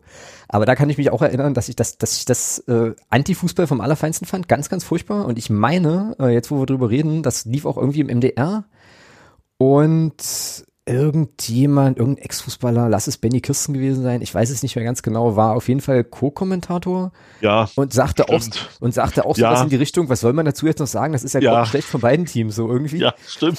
So, Stimmt. also so richtig, Ja. richtig, richtig übel, wo du dir denkst, ich will, ich will mir das nicht angucken, aber es ist wie, ein- wie ein Autounfall. Wie ein Autounfall. Du kannst nicht weggucken. Dann trifft Andi Müller. Wir gewinnen das Spiel, haben keinen Fußball gespielt, also keinen Fußball gespielt. Und es hieß dann aber auch von Ottmar Schork im Nachhinein, ja, was habt ihr denn? Geiler Sieg und äh, äh, Leistungssteigerung und tralala. Und da war es das erste Mal so, wo ich dann so dachte, gut, alles klar. Also dann habe ich wirklich, also ich habe wirklich wenig Ahnung vom Fußball, aber dann habe ich jetzt nur wirklich, ja, keine Ahnung mehr. Okay, aber das war für mich auf jeden Fall so das Ding, wo ich mir dachte, Alter, das kann, das kannst du eigentlich keinem anbieten, aber von beiden Mannschaften eben, ja. Und dann gewinnst du das durch so einen Glücksbärchi-Treffer. Äh, vollkommen, äh, ich weiß gar nicht, ob man das dann, ob man davon überhaupt von unverdient Gewinnen sprechen kann, weil es hätte, also für das Spiel hätten eigentlich beide Mannschaften einen Punkt dazu gekriegt. 0-1 verlieren müssen. Ja. So, das war ja katast- das war ja Das Spiel hätten eigentlich beide 1 verlieren müssen. Oh, Genau. ganz, ganz, ganz, ganz katastrophal. Und vielleicht auch so ein kleines bisschen, ähm, ja, also die äh, Fußballspiel gewordene, äh, naja, ja, Performance einfach unter Thomas Hossmann so. Also irgendwie, das war einfach nur grau, grauselig, gruselig, furchtbar schlimm. Und äh, ja, naja, ja. Gab aber einige, tatsächlich so einige Kandidatinnen und Kandidaten. Und dann kann ich mich auch noch erinnern, so am Anfang, also so August, September, so, dass wir ja auch hier im Podcast irgendwie immer noch gehofft haben, naja, das nächste Spiel wird besser, das nächste Spiel wird besser. Und dann war irgendwann Irgendwann klar, war der Punkt erreicht. irgendwann, Nee, war, irgendwann war klar so, nee, wir müssen uns eingestehen, das wird nicht mehr anders. Schlimm, ja. Ja, das ist tatsächlich so gewesen. ja. War, es war einfach wirklich keine schöne Saison. Ähm, also ich kann mich an so viele Telefonate erinnern, wo wir eigentlich alle äh, wirklich jede Woche über dasselbe Thema gesprochen haben. Warum merkt da keiner was? Da muss doch jetzt was passieren. Genau, Also Es kann doch nicht sein, dass nur wir das sehen und alle anderen nicht, alle, die in der Verantwortung stehen. genau. Mensch, der ehemalige, ganz kurz, der ehemalige Club von, von, von Kai Brünker äh, spielt im Aufstieg. Der ehemalige Club von Kai Brünker ist, SC Brentford. ach ja, Hat, okay. hat er nicht in Brentford gespielt? Nee, nicht, nee, Brentford nicht. Nee? B -b -b Oder? Warte. Bristol, nee, Brighton, bei irgendwas mit Nee, B. Ich bin mir jetzt gerade unsicher, ob er bei Brentford oder Bradford Oder war. Bradford, Bradford, stimmt. Bradford. Stimmt, ja. Weil okay, wir- das kann sein. Weil Brentford habe ich mal live gesehen äh, und noch im alten Stadion damals. Grüße an Nico übrigens an der Stelle nochmal. Ähm, Aber wir hatten jetzt Julian abgewürgt. aber Bra- genau, stimmt. Ja. Nee, nee, alles gut. Alles gut. Aber ihr, ihr kennt ja die Unterhaltung, hattet ihr ja wahrscheinlich auch alle geführt. Ja, Und diese, noch und warum, nöcher. diese, warum, diese, Ja. diese Warum merkt keiner was? Und dann kam doch irgendwie noch die Weihnachtsansprache von Peter Fechner mit der äh, mit dem dezenten Oh. Hinweis Aufstieg und so Kram. Äh, Oh ja, das, da das, war so das, viel war, schräg, Alter, da war so viel das schräg war so die Phase, Saison. das war so die Phase, wo ich auch dachte, was, wa- was, Leute, gebt mir auch was von dem Zeug, was ihr nehmt, ehrlich. Ich will oh, das ja, auch das habe ich komplett vergessen. Ja. Ui. ja, Wahnsinn, wirklich, wirklich krass. Na, da war doch dann kurz, äh, bevor dann der Tietz kam, war doch das Dresden-Spiel, das Genau. Heimspiel. Ja, Ja, da gab es mhm, auch noch genau. so Durchhalteparolen und jetzt Ja, ja. ist das wichtig und Bin von dem Trainer überzeugt, das wird Ja. bla, genau. der Trainer wird auf jeden Fall bleiben und wir werden mit, mit dem Trainer weitermachen. Genau. Ist vielleicht, ist vielleicht auch nochmal so, so, so, so, so blöd das jetzt klingt, ja, aber das ist tatsächlich, ähm, wenn man vielleicht noch die Kategorie nimmt, äh, Schlüsselmoment der Saison ist für mich tatsächlich äh, der, der Mumm von Thomas Hossmann zu sagen, ich höre auf. Mhm. Ähm, da muss man ihm, das muss man ihm anrechnen, sehr, sehr hoch auch anrechnen. äh, eben dort erkannt zu haben, er kommt halt nicht weiter. Ja, und weil Schork hätte weitergemacht mit ihm. Und das, das, das wäre, dann würden wir hier, glaube ich, heute ganz anders reden. Ähm, und da muss man einfach sagen, äh, danke. Also wirklich, weil wäre dieser Rücktritt nicht gekommen, dann wären wir abgestiegen. Gehe ich felsenfest von aus, weil Schork hätte ihn nicht entlassen. Er hätte ihn auch nicht entlassen können. Mit den Aussagen, die er vorher getroffen hat, hätte er sich komplett unglaubwürdig gemacht, wenn er, wenn er ihn dann entlassen hätte. Also von daher an der Stelle auch vielleicht auch nochmal, so blöd das klingt, aber nochmal ein Dank an Thomas Hausmann, dass er da zurückgetreten ist. Ja, teile ich, äh, teile ich zu 100 Prozent. Ich hatte tatsächlich auch überlegt, fand das dann aber ein bisschen doof, äh, diesen Rücktritt von Thomas Hossmann als äh, eine der schönen Geschichten der Saison noch mit zu, mit zu nominieren. So, ich mir dann dachte, na, irgendwie, nee, es sitzt auch nicht gut. Ja, aber das war für mich auch nochmal so ein Gefühl von, äh, okay, jetzt, äh, jetzt kann es jetzt kann's zumindest besser werden. So, jetzt gibt es einen Weg, äh, dass es wieder, dass es wieder schöner wird. Und ich kann mich dann auch erinnern, ich glaube, ich hatte im November irgendwann mal ähm, für den Zukunft Profifußball Podcast eine Folge moderiert äh, mit einer mit einer äh, der Steffi von 1860 München und noch einem Kollegen von von Duisburg. Und dann gab es im Nachgespräch auch so ein bisschen so die Frage zur Saison und so weiter. Und ich habe den beiden, also ich hätte den, ich hätte, ich hätte Geld gesetzt. Ja, ich wäre bereit gewesen zu wetten, habe das auch gesagt, Leute, also macht euch keine Vorstellung, wir steigen definitiv ab. Es gibt für mich in meinem Kopf kein Szenario, keine Konstellation, äh, in der wir die Liga halten, es sei denn, es ändert sich jetzt hier nochmal massiv was. Ja, genau. Und dann gab es eben diesen Rücktritt. Und äh, ja, das war dann schon nochmal, ebnete dann, öffnete dann auf jeden Fall schon nochmal ein paar Türen. Ja. Und da schließe ich mich Thomas gerne an, definitiv. Gut, dann ist es jetzt Zeit, die Mannschaft der Saison zu küren. Und ich bin immer noch nicht so ganz sicher, ob wir das jetzt als ein Team machen oder ob jetzt jeder einfach seine Mannschaft der Saison erzählt. Ähm, ja. Ich glaube, also wir können ja mal versuchen zu gucken, ob wir irgendwie auf einen Nenner kommen. Ähm, ich weiß auch gar nicht so genau, äh, wie ihr das jetzt äh, gemacht habt. Ich habe nämlich einfach nur überlegt, wer mich jetzt äh, na, sportlich, also wenig, ja, wer mich, ja doch, wer mich sportlich überzeugt hat, so. Ähm, die hatte ich, hätte ich jetzt in meiner, in meiner Elf. Ähm, habe da jetzt also zum Beispiel keine ja, übermäßig emotionalen Entscheidungen, glaube ich, sondern eher so, ähm, ja, also solche in, in, in der Richtung. Ich weiß nicht, wie ihr es gemacht habt. Ähm, Thomas, fang vielleicht einfach mal an, ähm, dass wir mal gucken. Vielleicht sind wir sowieso alle d'accord und dann äh, können wir auch einfach nur eine Mannschaft nominieren. Also im Tor, Thomas? Ja gut, da haben wir ja nur eine Wahl. Ja. Hat ja, hat ja auch nur einer gespielt. Also es ist, genau. es ist recht schwierig, da jemand anderes zu, zu nominieren als ähm, äh, Morten Behrens. Ja, ja definitiv. Äh, höre ich auch keine Widerworte, ist, glaube ich, die naheliegende, die naheliegende Wahl. Ähm, genau. Und dann bräuchten wir, wollen wir eine Vierer-Abwehrkette machen? Wollen wir es ja, Positionslos- ja, klar. Ja, so, so? wie wir es Ja. so halt am häufigsten gespielt haben. Ja. Also, also 4-3-3. Genau.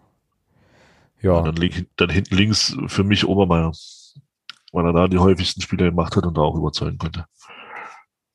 Julian, einverstanden? Ich mit dir. Gehst du mit? Bin ich auch dabei. Jeremy auch, ich auch. Äh, Obermeier definitiv. Gutes Innenverteidiger-Duo müssen wir, glaube ich, auch nicht Ja, drüber reden. Ne? Ich glaube, da brauchen wir nicht drüber reden. Bitroff Müller. Tobi Müller, äh, Alex Bittroff, äh, ja, der auch, also wir hatten dann so Kategorien ja auch noch überlegt, haben, machen wir jetzt aber nicht, wie so Aufsteiger der Saison und so Kram und ich glaube, also Bittroff ist auf jeden Fall neben Andi Müller so der Spieler, der mich eigentlich, äh, ja, dann hinten raus doch am meisten nochmal überzeugt hat. Das ist schon ziemlich, war schon ziemlich großartig, was der so äh, gerade auch Möchte ich, gespielt hat. möchte ich mit Abstrichen aber auch dann noch Henry Rohrig nennen. Weil der ja dann doch auch zeigen konnte, dass Ja. er auf der rechten Seite keine schlechte Besetzung ist. Genau. Trotzdem würde ich für die rechte Seite Dominik Ernst nominieren. Ja, ja, Ich- definitiv. Ich ja. auch. Ich auch. Ja. In, der, in der nächsten Saison ist es dann vielleicht Henry Rohrig. Ich traue ihm zu, nächste Saison einen Stammplatz zu haben bei uns. Ja, definitiv. Äh, unab unabhängig davon, wer jetzt kommt. Also wenn, wenn Henry Rohrig den nächsten Entwicklungsschritt äh, geht und zu seiner bereits sehr guten Defensive, da ist er wirklich gut in den in Defensivstatistiken, die Offensive besser wird und er da vielleicht ein bisschen mehr Selbstvertrauen noch findet, dann glaube ich, dass da schon noch gutes Potenzial in ihm steckt. und Bin froh, dass der bis 23 unter Vertrag steht. Mhm. Ja, gehe ich auf jeden Fall, äh, gehe ich auf jeden Fall auch mit. Was macht eigentlich Kevin Großkreuz gerade? Was? Er hat seine Karriere beendet. Ja, Gott sei Dank. Gut, na, na dann, äh, ja, also ich denke das auch, dass äh, Henry Rohrig da als Rechtsverteidiger aufgebaut wird. Ähm, und fand ihn auch cool, als er dann endlich mal seine Chance bekam, äh, da zu zocken. Genau, aber ähm, ich würde auch trotzdem, wie gesagt, Ernst erstmal jetzt hier für die Saison äh, auf rechts, auf die rechte Seite packen. Schön, äh, viel, viel Spaß und, und, viel Erfolg auf jeden Fall in Saarbrücken. Das kam ja heute, glaube ich, raus. Und äh, Jeremy, dir nochmal vielen, vielen Dank dafür, äh, oder auch nicht, weiß ich noch nicht so genau, dass du mich vorhin im Vorgespräch dazu gezwungen hast, mir dieses Verkündungsvideo von Saarbrücken anzugucken. Großartig. Alter, das war, das war mein voller Ernst. Der, ich glaube, ja, das war ihr voller Ernst. Alter. Oh ich bin euer Ernst. Ja. Oh, ey, wie viel Geld hat, wie viel Handgeld hat der für den Satz bekommen? Das kannst du Ja, doch aber nicht. ihr müsst das mal gucken, er hat ja auch für uns einen Haufen Videos machen müssen, ja, um uns zu beruhigen. Ja, das, FCM TV und so. das, Ich fand das Video cool. Ich fand das schön. das stimmt. Das war, liebe, liebe Clubfans, das war nicht mein Ernst. Na, okay, alles klar. Äh, vielleicht Ich fand das gut. Ja. Naja, jedenfalls ist er jetzt in Saarbrücken, äh, da kommen wir ja vielleicht nachher nochmal ganz kurz drauf. Ähm, gut, dann steht unsere vierer Abwehrkette, würde ich sagen. Obermeier, äh, Tobi Müller, Alex Bittroff, Dominik Ernst. Und jetzt könnte ich mir schon vorstellen, dass es interessant werden könnte. Wir brauchen also ein Dreier Mittelfeld. ähm, ich habe da drei Namen stehen, äh, aber ich will nicht anfangen. Julian, wen würdest du nominieren für ein Dreier Mittelfeld? Nee, fang du mal ruhig an, das würde mich sehr interessieren. Nee, mache ich nicht. Jeremy? Äh, ja, bei mir ist halt wenig spektakulär. Ach doch, doch, vielleicht ist es ein bisschen überraschend. Ich äh, mache in, in dem Dreier-Mittelfeld äh, Tore Jakobsen, Mhm. Adrian Malachowski Mhm. und Sebastian Jakubiak. Ha! Habe ich zwei von drei, habe ich auch. Thomas? Müller, Hm? 8. Jakubiak, 8. Jasula, 6. Also Müller, Jakubiak, Jasula hast du jetzt, würdest du jetzt quasi aufrufen, ne? Jasula denn? Wie bitte? Äh, steht noch nicht fest. Wissen wir noch Ist nicht. noch nicht raus. Ja. Ja, Ist zumindest noch nicht offiziell verabschiedet worden. Ja, Du bist Das auch noch stimmt. verletzt, oder? Ja. ja, ja, Ja. genau, Ja, genau. genau. Tja, und äh, ja, Julian will ja immer noch nicht, glaube ich. Ähm, also meine, meine drei sind tatsächlich Jürgen Jasula, Sebastian Jakubiak und Adrian Malachowski. Äh, Andi Müller habe ich auch in meiner Elf, aber der kommt, kommt gleich noch. Genau. Ja, also sollte äh, Jasula bleiben, gehe ich damit, ja. Okay, das heißt also, Jer äh, jetzt müssen nur Jeremy und ich sich boxen, ob Jasula oder Jakobsen. Hm, Ich habe Jakobsen drinne, weil mir das äh, gefallen hat, wie jetzt am Ende das Mittelfeld zusammengewachsen ist. Mhm. Ähm, aber ich bin auch der Meinung, dass bei Jasula, also vor allem diese Rolle, die jetzt aktuell Andi Müller öfter ausfällt, äh, ausführt, mit diesen zwischen die Innenverteidiger fallen lassen als tiefer Sechser, das ist die perfekte Rolle für Jürgen Jasula und die Übersicht im Passspiel ist, ist immer noch die beste. Ich habe Hm. da mit, also Thomas und ich, wir haben da mal telefoniert zu dem Thema. Ähm, ich, wir haben, glaube ich, beide eine ziemlich gleiche Meinung, warum wir auf jeden Fall mit Jasula nochmal verlängern würden. Äh, unabhängig davon, ob er eine tragende Rolle im Team, also in der Startelf nächste Saison spielt, kann der halt all unseren Mittelfeldspielern eine ganze Menge beibringen. Mhm. Ja. Mhm. Stimmt. Also was Spielaufbau, Passspiel und Übersicht und Flachpässe über mindestens Deswegen- 15 Meter angeht. Pressing-Resistenz. Ja. Ja. Wenn er da Bock drauf hat, ne? Das ist natürlich so eine Sache. Wird- Klar, logisch. Äh, so, aber Und das ist äh, für mich, so- das ist für mich so ein, so ein Spieler, den würde ich, den würde ich, ähm, dem, dem würde ich das klar sagen. Aber das ist so ein Spieler, das, das wäre für mich so, ein- so, so eine Art, äh, so eine Art äh, Mentor dann für, für, für, den, für den Rest da im Zentralmittelfeld. Weil gerade Andi- Müller kann, glaube ich, unheimlich von ihm profitieren. ja, ja, und vor Ja, allem auch so, Malachowski. Mhm, ja, na, eigentlich alle, ne? Also äh, und Ja. gerade so mit gerade so mit 35, ich glaube, der ist 35, der Bursche.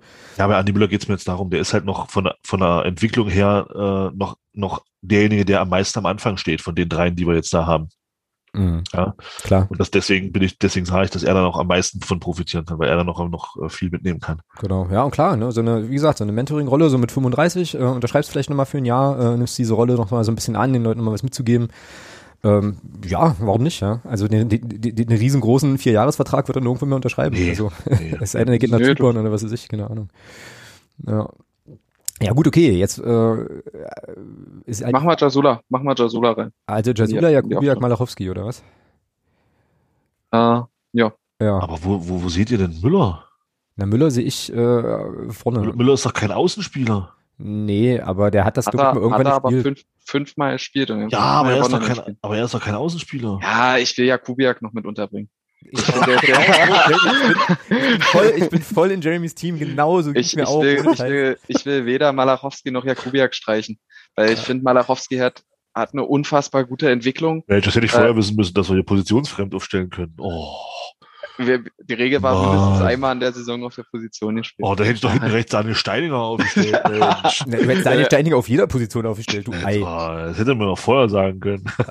Ja, aber ich hatte, also ich habe, also mein, mein Problem war noch ein anderes. Ich hatte nämlich erst Andi Müller äh, in dem Dreier Mittelfeld mit ähm, statt Jakubiak und dann hatte ich das Problem, dass ich quasi in der offensiven Dreierreihe fehlte mir die dritte Person so und dann habe ich irgendwie äh, die, die Kaderliste durchgeschaut und mir überlegt, okay, welche Außenbahnspieler äh, Ja.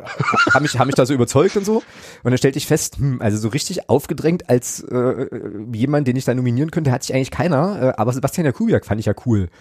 Also musste der rein. So, und dann musste ich leider Andy Müller ein Stück weiter nach vorne ziehen und erinnerte mich aber daran, äh, Jeremy hat es ja auch gerade schon gesagt, der hat, dass er das auch gespielt hat in der Saison. Also es gab einige Spiele, wo der wirklich äh, da irgendwie vorne links Das hätte ich vorher wissen müssen. rumoxidiert ist. Äh, und deswegen war das dann für mich irgendwie auch okay, das so zu machen. Äh, genau. Gut. Ich würde auch ganz gerne die, die Entwicklung von Malachowski einfach nochmal hervorheben. Also wir reden ja mei oder meistens wird halt über die Spieler geredet, die äh, Tore schießen äh, oder direkt an Toren beteiligt sind, aber Malachowski hat in dieser Saison im Vergleich zur, zum ersten Saisondrittel einen riesigen Schritt jetzt auch unter Christian Tietz nochmal nach vorne gemacht. Pressing-Resistenz, in, im Punkt faire Zweikämpfe ist er gef gefühlt, ich glaube, man kann es auch statistisch nachgucken, der beste Spieler bei uns im Kader. Also wie oft Malachowski Zweikämpfe ohne Foul gewinnt, ist, ist wirklich stark. Gute Antizipation im Passspiel, was vorher noch nicht so gut war bei ihm, sich nochmal deutlich verbessert.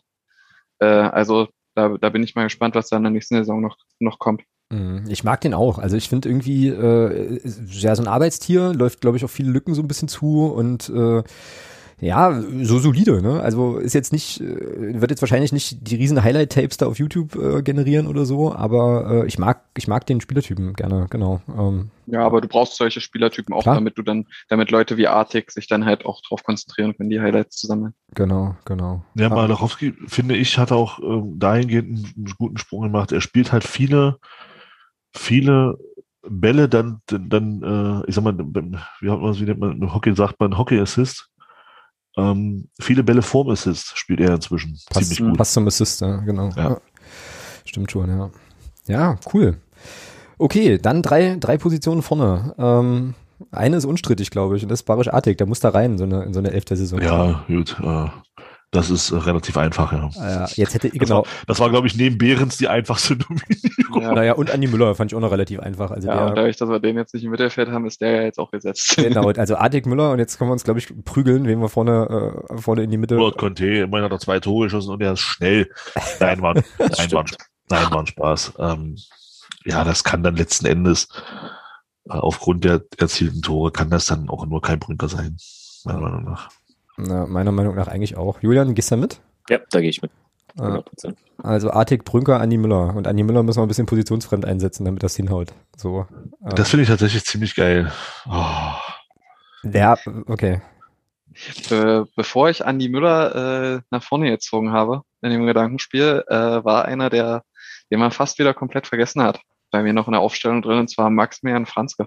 Der hat Äh, auch hat zwar kaum gespielt, Hab ich auch überlegt. aber der, der Grund war einfach, dass diese Kombination aus Franzke und Obermeier ähm, der einzige Grund in der Hinrunde für mich war, dass ich noch daran geglaubt habe, dass die Sportart des FCM Fußball ist. ja. Übrigens hat, äh, jetzt muss man natürlich mal ein bisschen vorsichtig sein, was die, was die Bild-Zeitung schreibt, aber bei St. Pauli hört man ähnliches, dass äh, St. Pauli nächste Saison nicht mehr mit Franz geplant, Mm. ähm, was relativ verständlich ist. Ich glaube, er ist 21 oder 22 Jahre alt. Äh, St. Pauli will in der nächsten Saison sich weiter oben festsetzen in der Liga und trauen ihm jetzt, glaube ich, nicht zu, in der kommenden, er hat auch nur noch ein Jahr Restvertrag, äh, trauen ihm jetzt, glaube ich, nicht zu, in der kommenden Saison Leistungsträger in der zweiten Bundesliga zu werden.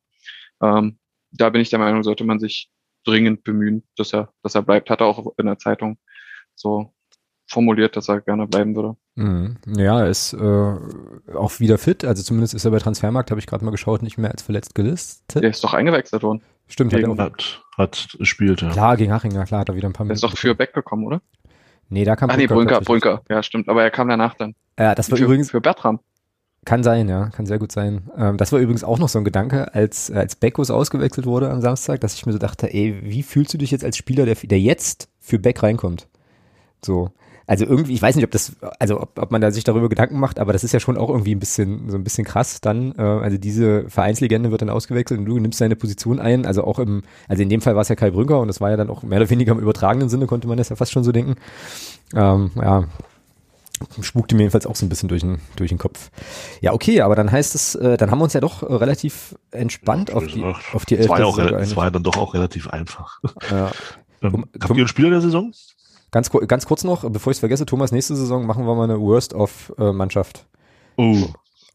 Äh, uh, werd, werd, ja, werde ich wieder vergessen haben, aber äh, Spieler nee, nee, ich vergesse das nicht. Ich vergesse das nicht. Spieler der Saison. Spieler der Saison. Hätte hätt ich einen, ja. Julian? Ja, dann muss ich natürlich auch an Artig denken, aber das ist eigentlich, wird den anderen nicht gerecht. Ich glaube, Dodo Ernst wird es bei mir. Okay. Mhm. Jeremy? Äh, ich kann mich nicht zwischen Artig und Obermeier entscheiden. Thomas? Obermeier, ganz klar, weil er über die komplette Saison bei uns der konstanteste war.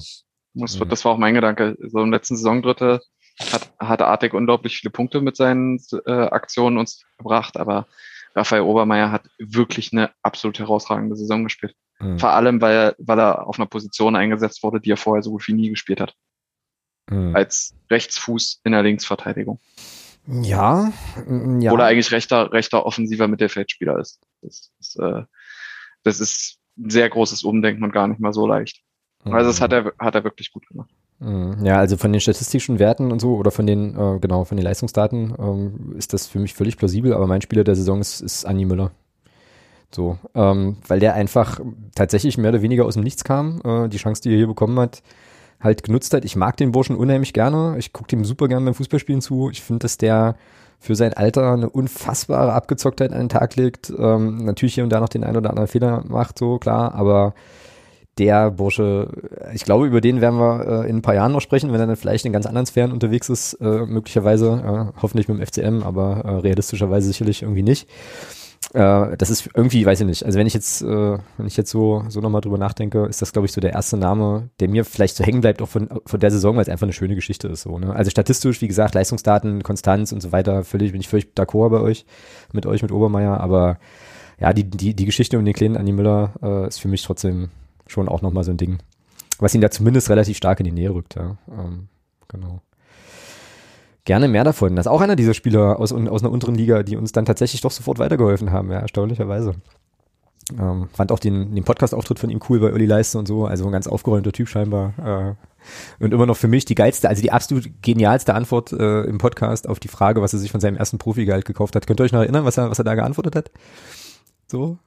Waschmaschine? Ein Trockner. Trocken, ja. Geil, ich so geil, wusste ich. Ich weiß auch noch ganz genau, das ist auch witzig, ich weiß noch ganz genau, wo ich das gehört habe. Also äh, an welcher Stelle hier im Dorf, wo ich gerade unterwegs war, ähm, ich diesen Podcast auf den Ohren hatte und äh, das gehört habe.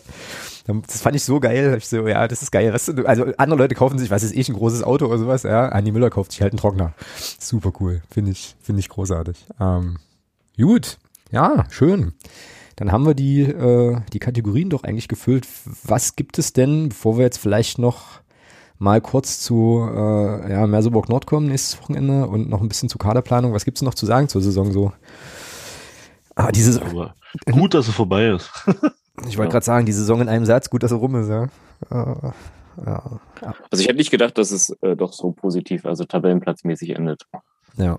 ja. Aber das ging okay. wahrscheinlich jedem so, ja. Ja, überleg mal wie wir im Januar noch gesprochen haben, ja, und dann äh, sich das so gedreht hat. Ich war so, da, ich war so davon überzeugt, dass wir nächste Saison nach, äh, nach Meuselwitz und sonst wohin fahren. Das ist wirklich, wirklich krass. Ja, ja aber so kann es gehen, ja. Also eigentlich schon wieder 1000 Spielzeiten in einer Saison. Das ist unglaublich. Gut, dass sie vorbei ist, das stimmt wohl. Na? Ich würde da, was das angeht, äh, gerne nochmal Shoutouts geben zu dem Twitter-Account FCM Stats, hm. äh, was sie gepostet hatten, ähm, oder er oder sie, äh, weiß jetzt nicht, wer dahinter steht, aber am 34. Spieltag äh, hat der FCM zum ersten Mal seit 52 Spieltagen in Folge die obere Tabellenhälfte der dritten Liga betreten. Okay. Also das äh, ab dem Zeitpunkt konnte man endlich mal ein bisschen entspannt sein. Die letzten Spiele fand ich ganz in Ordnung, aber also mal vom, vom von der Emotion her. Das war eigentlich fand ich jetzt zum Ende hin angenehm, einfach mal Fußball schauen zu können ohne direkt fürchten zu müssen, dass man absteigt oder dass die Punkte zu wichtig sind. Mhm. Ja, und siehst du, und ich habe äh, hab eben festgestellt, wie wir letzte Woche schon gesprochen hatten oder besprochen hatten, so, dass äh, ich irgendwie Probleme hatte, jetzt dann dabei zu bleiben in den letzten Spielen. Also als dann irgendwie so die Luft, äh, die Luft war so richtig raus für mich nach dem Saarbrücken-Spiel, also nach dem Klassenerhalt. Äh, sind mir tausend Felsbrocken vom, vom, äh, vom Herzen gestolpert so und äh, danach war das irgendwie so, okay, ich guck's mir halt an, aber äh, pff, war, ich war irgendwie durch, ich weiß auch nicht, ich war irgendwie platt und äh, hatte dann, hatte dann genug von der Saison. Aber klar, es war auf jeden Fall angenehm, natürlich. Äh, jetzt nicht sozusagen damit, was ist ich, Ruhepuls von 115 oder sowas halt da auf der Couch sitzen zu müssen. Klar, genau. Ja, schön. Dann äh, lasst uns doch gern noch ein wenig auf das, äh, ja, ich weiß gar nicht, wie man das nennen kann. DFB-Pokal-Qualifikationsspiel oder was? Am, ja, Landespokalfinale kannst du ja nicht sagen. Ah, nee, eben, am Samstag äh, gucken. Genau, Landespokalfinale ist es nicht, sondern es ist. Ausscheidungsspiel für den DFB-Pokal. So. Ja, genau. Ähm, da würde mich, mich tatsächlich jetzt erstmal interessieren, ähm, ich weiß gar nicht, wie ich die Frage vernünftig formulieren kann. Also wie sehr kribbelt denn das bei euch? Also wie, wie wichtig ist das jetzt noch für euch, das Spiel so? Und ähm, ja, also was für ein, also ja, wie, wie ist das emotional äh, für euch, Julian? Hau mal raus. Ist das jetzt so eine Sache, wo du sagst, oh, fiebrig entgegen, ganz wichtig? Äh, oder? Nee, äh, gar nicht. Ich hatte auch überlegt, was ich dazu hier überhaupt sage, aber ich äh, werde es wahrscheinlich nicht mal schauen. Ich bin echt tatsächlich auch noch am überlegen, ja. Also ich werde es dann gucken sicherlich am Ende, aber äh, ja, irgendwie, ich weiß auch nicht. Ähm, wie geht's euch beiden, Jeremy, Thomas? Oh, ich habe am Sonntag keine, keine Zeit, ich kann es nicht schauen, aber ich. Ist doch am hoffe, Samstag, Jeremy. Ist, ach so, na dann. Damit. naja, gut. Dann, aber ich glaube, damit habe ich dann alles zum Spiel gesagt jetzt, oder? Ja, ich denke auch. ich denke auch. Ja, ich finde das, also, ja, ich sage gleich noch ein bisschen mehr zu, aber äh, Thomas, mach, sag du mal, was ist, wie, ist, wie bist du emotional eingestellt zu diesem Auftritt? Ich bin da tatsächlich noch ein bisschen hin und her gerissen. Also, ähm, so blöd das jetzt klingt, ähm, aber das ist, das ist immer noch so ein bisschen diese, diese, dieses Gefühl, was ich habe, für mich immer noch mit der, mit dem, mit dem, ähm, mit der Nicht-Vertragsverlängerung von Christian Beck. Ähm, emotional packt mich das Spiel gar nicht. Mir ist es scheißegal, ob mhm. wir nächstes Jahr DFB-Pokal spielen oder nicht. Mhm. Aus, rein aus, aus, aus emotionaler Sicht ist es mir echt scheißegal. Mhm. Ähm, äh, aber da steht natürlich, ähm, für mich äh, steht da natürlich trotzdem noch, um wieder die Emotionalität so ein bisschen reinzubringen, ich will nicht dreimal in der Saison gegen Halle verlieren. Mhm. Mir reicht zweimal. Und, ähm, und, für, und mir reicht auch vor allem die Art und Weise, wie wir zweimal verloren haben gegen die. Und ähm, von daher möchte ich, wenn ich das so betrachte, schon, dass wir gewinnen. Aber emotional im Grunde ist mir dieses Spiel völlig Banane. Mhm. Ja, das geht mir ähnlich. Also das geht mir wirklich ähnlich, äh, zumal DFB-Pokal für uns in der Regel eh bloß einmal im Jahr ist so. Und äh, pff, wir, ja. fliegen, wir fliegen sowieso in der ersten Runde gegen einen Mittelklasse-Zweitligisten raus. Also von daher. Ja, da ist sie wieder die Magdeburger Zuversicht, aber die teile ich an der Stelle. Ähm, ja, keine Ahnung. Also finanziell natürlich natürlich interessant, ne? äh, wenn du da in der ersten Runde nochmal spielen kannst, ist klar, aber. Und wenn ja. es mit Zuschauern ist, wäre es auch geil. Keine Frage, brauchen wir gar nicht drüber reden. Ist FC Schalke kommt dann her, das wäre großartig. Ja, na gut, gegen die spielen wir dann, wenn wir da, also die, die, werden, die werden durchgereicht in die dritte Liga und dann spielen wir gegen die auch nächste Ah, ich nächste. glaube eher, dass Schalke seine Hausaufgaben gemacht hat. Ja, das glaube ich auch, aber nochmal ein anderes Thema. Ja, das ist aber ein anderes Thema, genau. genau. Ja, mich bockt das, mich bockt das auch null so. Ähm, und ich finde es wirklich auch richtig anspruchsvoll. Also aus einer Trainerperspektive, ich weiß nicht, wie ihr das seht, aber ich finde es richtig anspruchsvoll, weil du hast, also die Spieler stehen alle noch unter Vertrag, ist klar, sind auch alle Profis, müssen wir auch nicht drüber sprechen, ist auch klar. Aber jetzt haben da, jetzt sind Leute verabschiedet worden, ne, äh, haben zum Teil schon einen, schon einen neuen Verein. Da stellen sich mir so Fragen wie, wie hältst du jetzt im Training die Spannung eigentlich hoch für diese Partie? Ähm, wen stellst du auf so? Ähm, wie gehst du es an? Also das ist ja schon für den, ich sage das jetzt immer ein bisschen, äh, naja, ich sag's mal so, wie ich es im Kopf habe, also für den in Anführungsstrichen neuen FCM äh, auf den Umlaufbahnen des Profifußballs ja schon irgendwie auch wichtig und lukrativ und so, aber äh, pff, ja, wie geht man das an, ja? Also wie, weiß ich nicht, wer, wer spielt da? Und wie, wie gesagt, wie machst du die Leute heiß? Kriegst, also spielst du dann nochmal mit einem Christian Beck, der sozusagen die, die Bedeutung dieses Duells versteht am ehesten vielleicht noch oder so? Also, pff, keine Ahnung. Also ich, also ich wüsste einen Spieler im Kader, der, der sicherlich Bock auf dieses Spiel hätte und auch äh, in, in, in nicht wenigen Spielen gegen Halle auch das Tor getroffen hat. Aber das ist ja äh, emotional und nicht rational genug. Äh, von daher glaube ich nicht, dass er spielen wird. Also, was, also Beckos oder was? Ja, naja, klar. Also das wäre für mich wäre das, wäre das, äh, wär, also ich würde sagen, das ist ähm, für ihn nochmal, der, der, der haut da alles nochmal raus.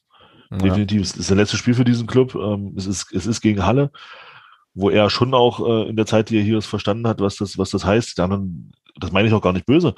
Aber woher soll denn Barasch-artig äh, wissen, was, was dieses Spiel hier bedeutet? Klar, genau. Ja, also, äh, oder, oder kein Brünker, ohne das jetzt negativ zu, ich denke, ihr wisst, wie ich es meine. Aber diese, diese Emotionalität, die, die, die Christian Beck in dieses Spiel mit reinnehmen würde, ist sicherlich eine andere als zum Beispiel Marisch Artig oder Kai Brünger, ohne die beiden da jetzt für kritisieren zu wollen. Mhm, Gehe ich mit äh, und ich glaube, äh, ein Jens Hertel würde ihn aufstellen. Genau aus dem Grund. So, das hat er ja früher gern mal gemacht, ne? So äh, emotional auf, also zum Teil eben auch quasi aufgestellt, weil er wusste, dass der ein oder andere Spieler da halt nochmal eine andere Emotionalität mitnimmt. Ja.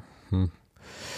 Tja, ähm, ich deute aber eure, eure Rückmeldung zu diesem Spiel auch so, dass wir wahrscheinlich jetzt eine, eine Ausstellungstipp oder so äh, das können wir ruhig machen. Also.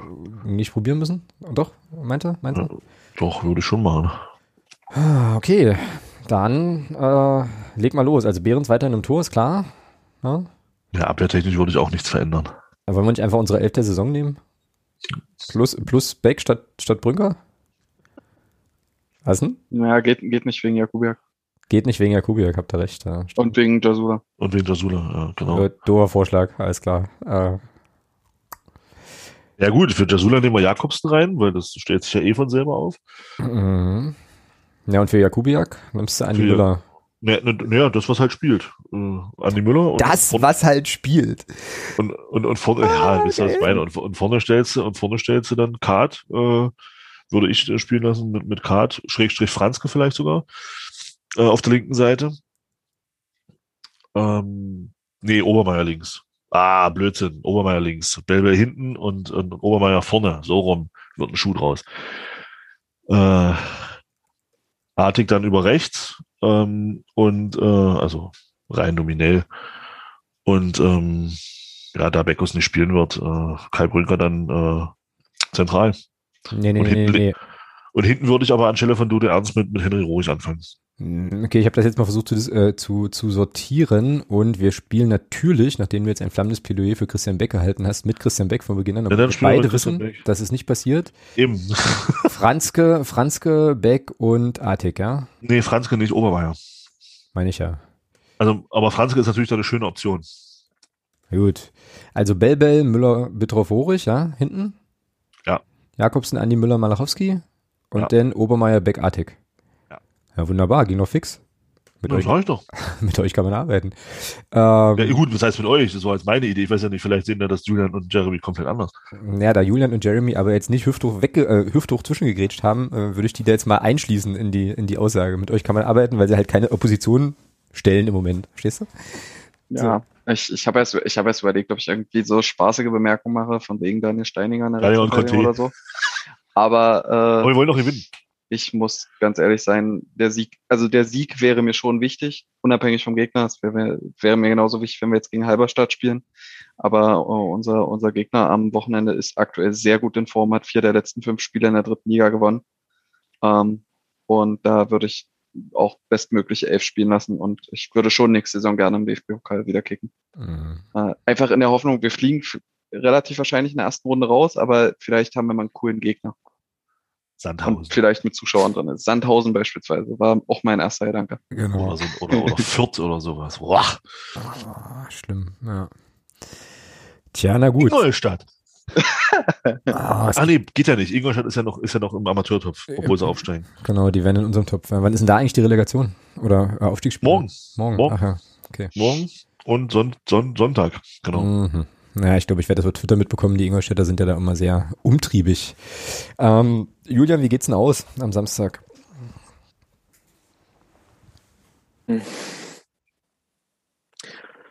Ich glaube, es wird ein 1-0 für uns. Ja, sehr gut. Wir spielen in Halberstadt, oder? Kann das sein? Nee, ja. Spielen, wir spielen, ja, in Halberstadt. Halberstadt. Ja.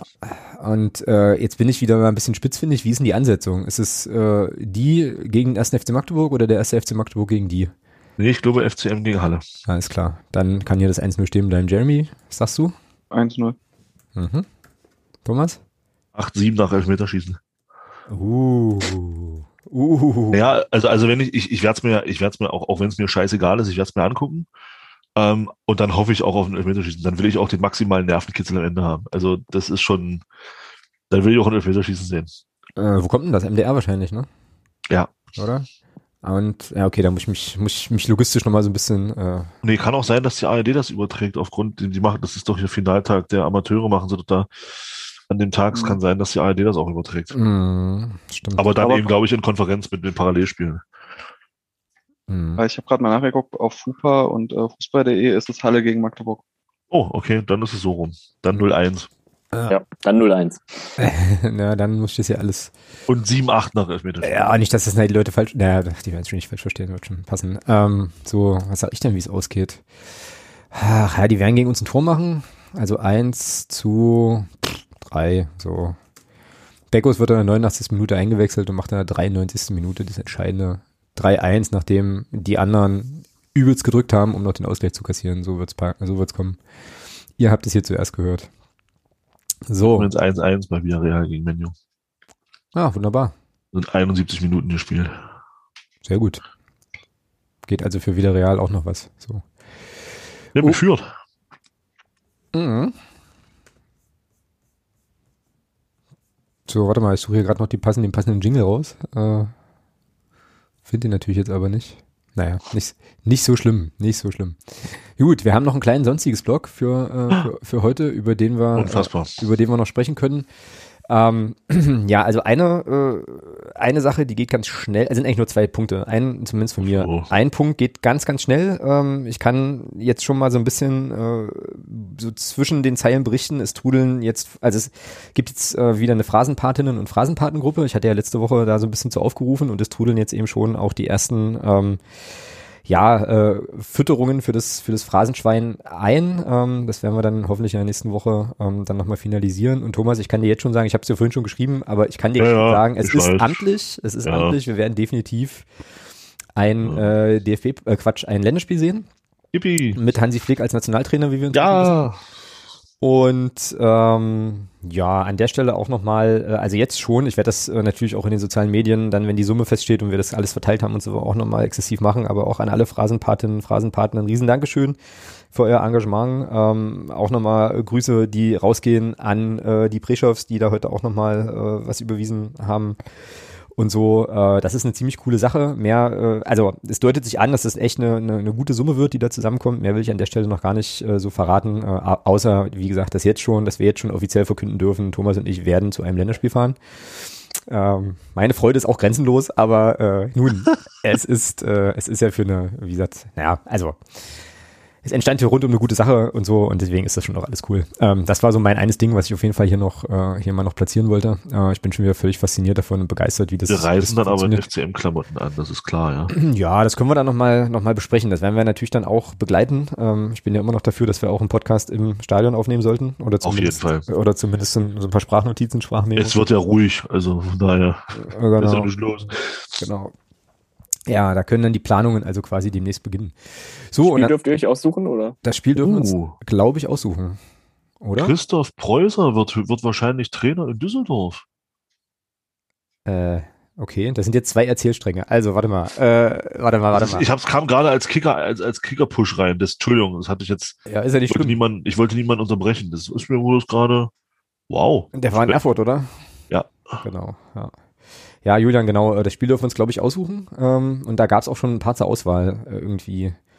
Da Ja, werden es, muss auf wir. jeden Fall, es muss auf jeden Fall ein Heimspiel sein. Ja, gut. Ja, okay. Also, äh, also jetzt hier nach Aserbaidschan fliegen, um sich da irgendwas anzugucken, äh, mh. Nee, äh, klar, Heimspiel, aber wir hatten doch da schon so ein paar Spiele rausgesucht irgendwie, ne? Aber da werden wir. Nein, naja, ich, ich glaube, eins in Frankfurt, was tatsächlich in Frankfurt angesetzt ist, hatten wir uns rausgesucht. Oh, das wäre fein. Ja, oder Ja, ich wollte schon sagen, also entweder Frankfurt oder Leipzig, dann, dann müsste einer von uns nicht so weit fahren. ja, ja, ja, ne, das kriegen wir, das kriegen wir hin. Schon irgendwie. Ja, wenn er, wenn er in Leipzig hingeht, dann sagt er mal Bescheid dann. Ich werde nicht mit zum Spiel kommen, aber dann können wir hier ein Bierchen trinken. Das klingt gut. Das klingt sehr, sehr, sehr gut. Äh, machen wir auf jeden Fall. Ähm, und da halten wir euch auf jeden Fall auch auf dem Laufenden. Das wird, glaube ich, zum Spiel? So, so gar nicht hier. was? Wir trinken dann beim Spielen Bier, Jeremy. Äh, ich nicht. Ich trinke ich trink eine Apfelschorle, aber ja, äh, also einer von euch beiden kann dann mein Bier haben, das wäre okay. Ähm, so, ich wollte gerne noch mal kurz äh, zum Thema äh, zu Kaderplanung äh, noch, mal, noch mal sprechen wollen, weil es ja, wie gesagt, jetzt eben die ja, äh, nachträgliche, wenn du so willst, Verabschiedung von Dominik Ernst nochmal gegeben hat. Ähm, jetzt doch der ein oder andere neben Beckus nochmal mit verabschiedet worden ist und wir ja auch im Vorgespräch schon so ein bisschen ähm, so ein bisschen was äh, dazu gesagt hatten, können wir ja hier auch nochmal äh, machen, zumindest so äh, bisschen kursorisch. Ich persönlich finde es total schade, dass Dominik Ernst äh, nächste Saison nicht mehr bei uns spielt, freue mich aber eben äh, schon für ihn, dass er da einen Zweijahresvertrag in Saarbrücken scoren konnte ähm, und bin aber auch mal gespannt, wen man dann da irgendwie irgendwie ranholt. Wie äh, gefällt denn euch bisher so die ähm, ja, der Kader, der Kaderumbruch. Also ich meine, gut, über Beckus äh, müssen wir nicht sprechen, ist klar, äh, hatten wir jetzt relativ ausführlich, aber Jeremy, du bist ja da relativ, äh, relativ weit vorn immer, ne? So was so Kaderplanungs- und äh, Blick auch auf potenzielle Kandidaten angeht und so weiter. Also wie, ah, wie geht's dir? Einer hat sich gerade erledigt, war Jeremy? Scheiße. Mhm, ja, richtig, richtig schlecht. Wir haben vorher im Vorgespräch vom Podcast haben wir ja noch über Daniel Heber gesprochen. Ja. Das ist der, wo mal dieses Gerücht rumgeisterte, dass äh, der wegen Christian Tietz im Gespräch sein könnte. Der von Essen. Für die, ne? für die Zuhörer, Ja. genau, das ist der Innenverteidiger von Essen. Hm, Und der ist äh, statistisch in fast jeder Leistungskategorie unter den Top 5 Innenverteidigern ähm, aller Regionalligen. Also der ist wirklich einer der, der besten Verteidiger, wenn nicht sogar der beste Verteidiger äh, der Regionalliga. Und der hat bis 2025 bei Rot-Weiß Essen verlängert. Geil, Was? oder? Ja, Okay, Ja. krass. Was? ja, das war ein Statement, oder? Krass, oder? Wahnsinn. Boah. Können wir gerne auch mal mit Andi Müller machen. Und wir spielen eine Liga höher. Alter. Also- Und Essen hat den Aufstieg quasi ver verpennt, weil die haben ja jetzt am Wochenende gegen Köln 2 Ja, nee, nee, nee, nee, nee. Das, äh, Dortmund hat nur unentschieden gespielt. Essen hat gewonnen. Es ist, es ist wieder offen. Ach so, na Die sind- okay, gut, dann nehme ich das zurück. Ich Die war auf dem, sind, die sind punktgleich, aber Dortmund hat halt noch ein Spiel weniger. Hm. Hm. Ja, aber Ja, aber- trotzdem krasser, krasser Vertrauensbeweis Ja, auf jeden Fall. Wahnsinn. Ja, Wahnsinn. Krasse, krasse Ja. Ansage auch, ja. ja. Oder eben äh, so die Idee, äh, da richtig viel Ablöse zu kreieren, ja. Aber das ist, glaube ich, in den Niederungen äh, noch nicht so realistisch, glaube ich, oder? Also das macht man in der Bundesliga ja gerne mal oder irgendwie im internationalen Fußball, dass du dann exorbitant lange verlängerst und dann für äh, irgendwelche Quadrillionen da irgendwo hinwechselst. Aber ich glaube, in der Regionalliga ist das jetzt wahrscheinlich noch nicht so das Ding. Ne? Also Niklas Schipnowski ist jetzt äh, ja von Saarbrücken zu Fortuna Düsseldorf gewechselt und das ist ja ein Drittligaspieler und da munkelt man über eine kolportierte Ablösesumme von 150.000 Oh. und der hat diese Saison 25 Scorer in der dritten Liga gehabt. Hm. Also falls es euch interessiert, ganz kurz, äh, Essen ist vorne mit 39 Spielen, 87 Punkten, Tordifferenz plus 60 und Dortmund ist Zweiter mit zwei Spielen weniger, 86 Punkte, also ein weniger und auch Tordifferenz plus 60. Wahnsinn. Plus Also aber da- 60.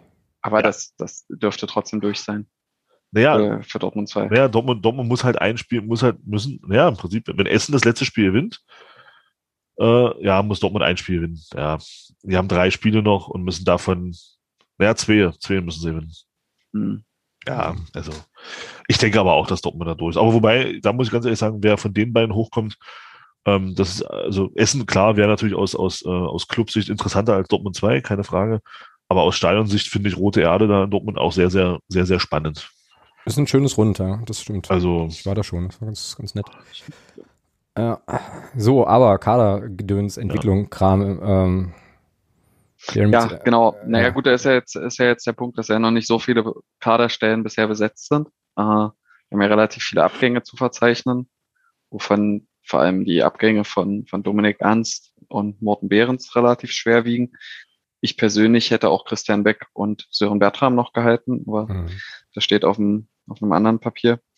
Ja, und, und haben halt mit Alexander Betroff bisher verlängert. Das ist ja das, was passiert ist. Und außerdem, jetzt würde ich den Namen nicht falsch sagen, haben wir ähm, Tim Sechelmann verpflichtet, genau.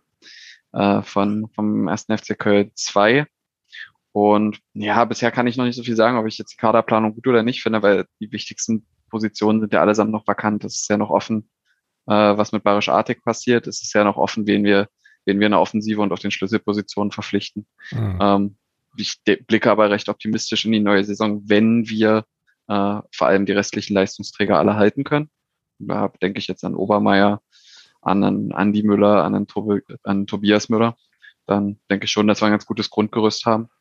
Ich werde auch in den, in den nächsten Tagen mal noch einen ausführlicheren Bericht zu unserem Neuzugang äh, bringen. Ich wurde da jetzt schon ein paar Mal angeschrieben, weil ja man ja recht wenig äh, zu diesem Spieler findet. Also äh, eigentlich fast nichts, nur dass er halt äh, linke Verteidigerposition und zentrales defensives Mittelfeld bespielen kann und äh, etwa 50 Regionalligaspiele für Köln 2 und Dortmund 2 hat. Ähm, da habe ich ein paar Datenanalyse-Tools äh, genutzt. Also einerseits über Y-Scout die, die Spielerdaten äh, mal angeschaut und ähm, über einen Algorithmus, algorithmenbasierten Datendienstleister, der mit Profivereinen zusammenarbeitet, äh, habe ich mir das Spielerpotenzial mal ansagen lassen, äh, dass man sozusagen feststellen kann, was uns ungefähr erwartet. Ähm, und dieses, dieses Portal heißt Global Soccer Network, also GSN. Äh, die haben in ihrer Datenbank erstellen die einen Index, wo die jedem Spieler ähnlich wie das quasi bei FIFA ist, äh, einen bestimmten Wert zwischen 0 und 100 zuordnen. Mhm. Nur dass es halt bis auf die zweite Kommastelle geht, äh, um die Gesamtleistung des Spielers auch auf bestimmten Positionen einzuschätzen. Und äh, zusammengefasst kann ich hier schon mal spoilern, bevor ich den, den Beitrag bringe, dass der in diesem Index einen Wert von 44,6 hat. Mhm. Äh, und Drittligaspieler meistens einen Wert zwischen 40 und 50 haben. Gute Drittligaspieler liegen ungefähr so bei 49, 50, 51. Also ist er, ein, ist er schon ein solider Drittligaspieler, in einer soliden Backup-Rolle. Und GSN schätzt sein Potenzial äh, bei ungefähr 49 ein. Und das würde bedeuten, dass sozusagen von dem, was er bisher geleistet hat, äh, man schätzt, dass er das Potenzial hat, ein guter Drittligaspieler zu werden. Ähm, die Stärken sind äh, guter erster Ballkontakt, gutes, sauberes Passspiel, gutes Stellungsspiel und gute Antizipation. Ähm, und er ist deutlich stärker, wenn er im defensiven Mittelfeld spielt. Ähm, auf der Linksverteidigerposition mangelt es ihm vor allem an, an Stärken im Flanken, also in den Flanken, im Dribbling hat er, hat er größere Schwächen, progressive Läufe hat er relativ wenig äh, und vor allem hat er eine sehr hohe Produktion an Ballverlusten in der Regionalliga gezeigt.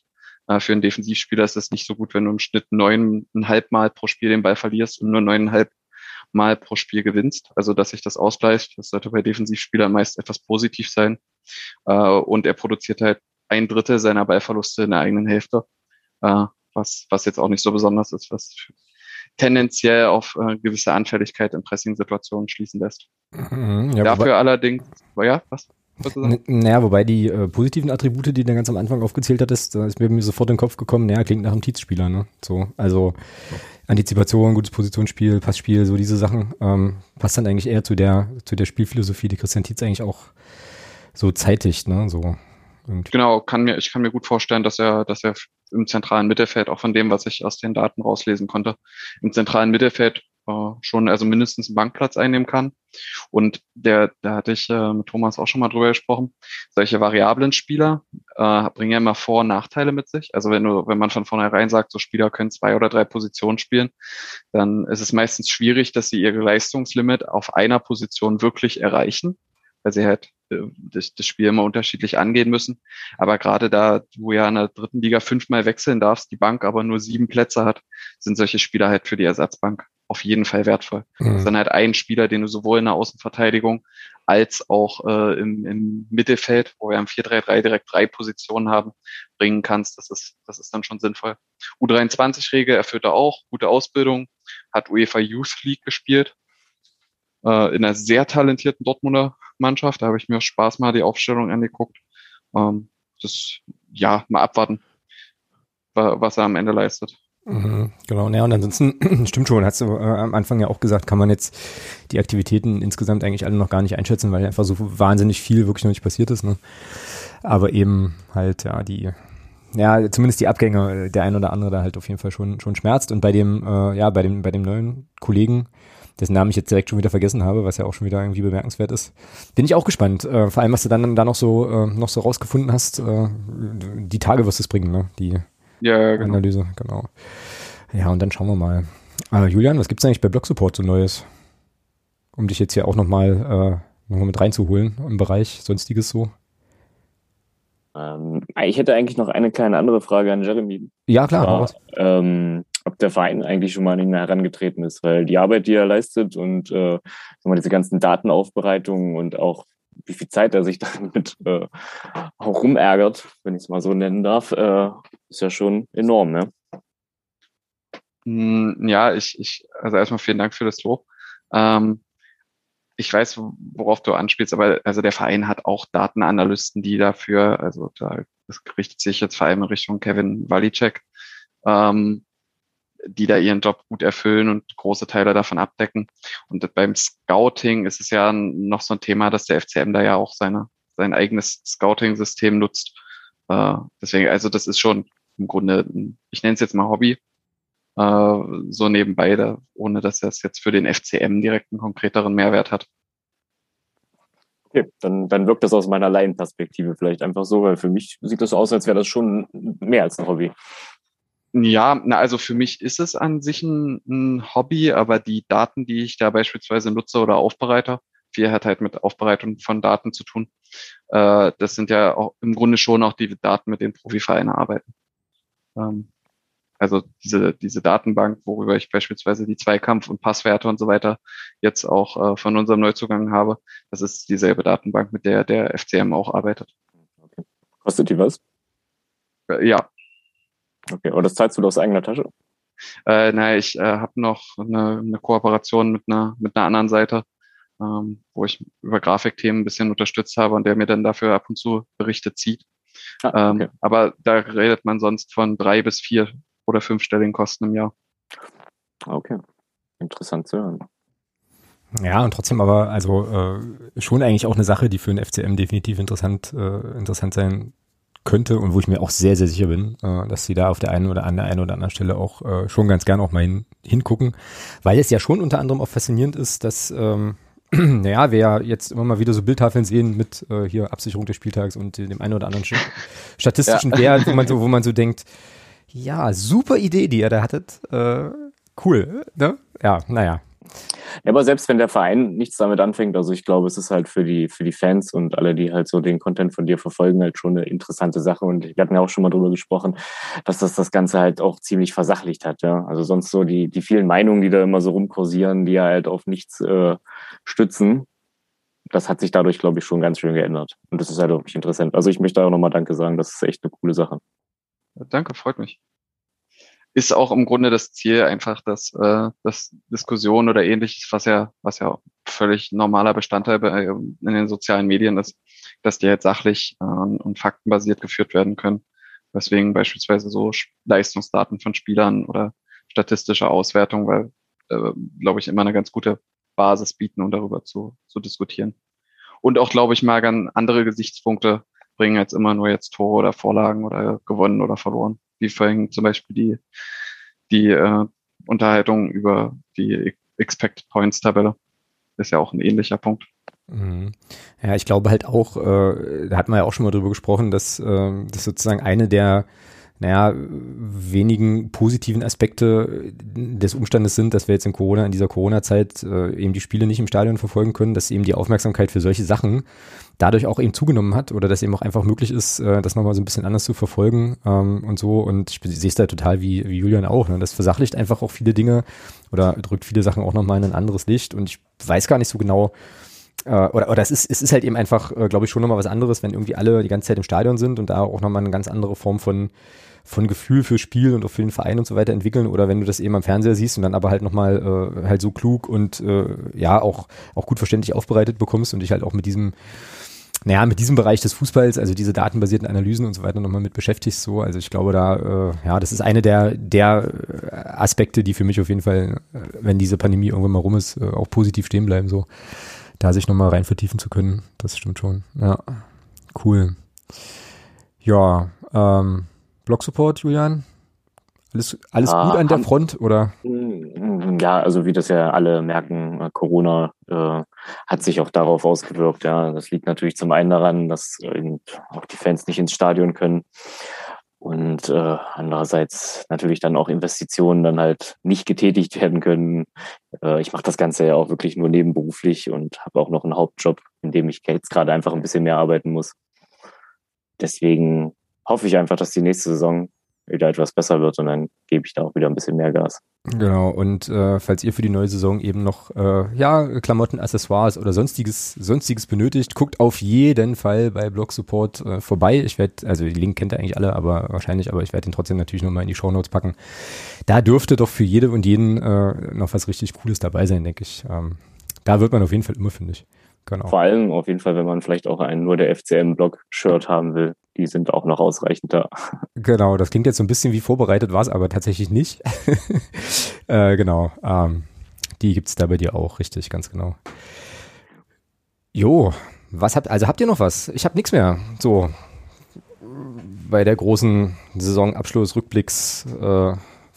Das Fazit fehlt noch, oder? Das Saisonfazit? Also, wie gehen wir jetzt in die nächste Saison, ja? Ja. Ja, dann, dann hm? würde ich vorher vielleicht noch was, was sagen, was mir gerade eingefallen ist, weil Schieß wir durch. über Daten, Datenscouting geredet haben. Ich finde es ganz interessant zu beobachten, auch weil ich das vorerst anders empfunden hatte, äh, wie sich einige Spieler jetzt weiterentwickelt haben, die ähm, im Sommer 2018, 2019 verpflichtet wurden. Äh, also im Sommer 2018 nach dem Aufstieg, mhm. ähm, wo ja viel Kritik an den Kader gekommen ist.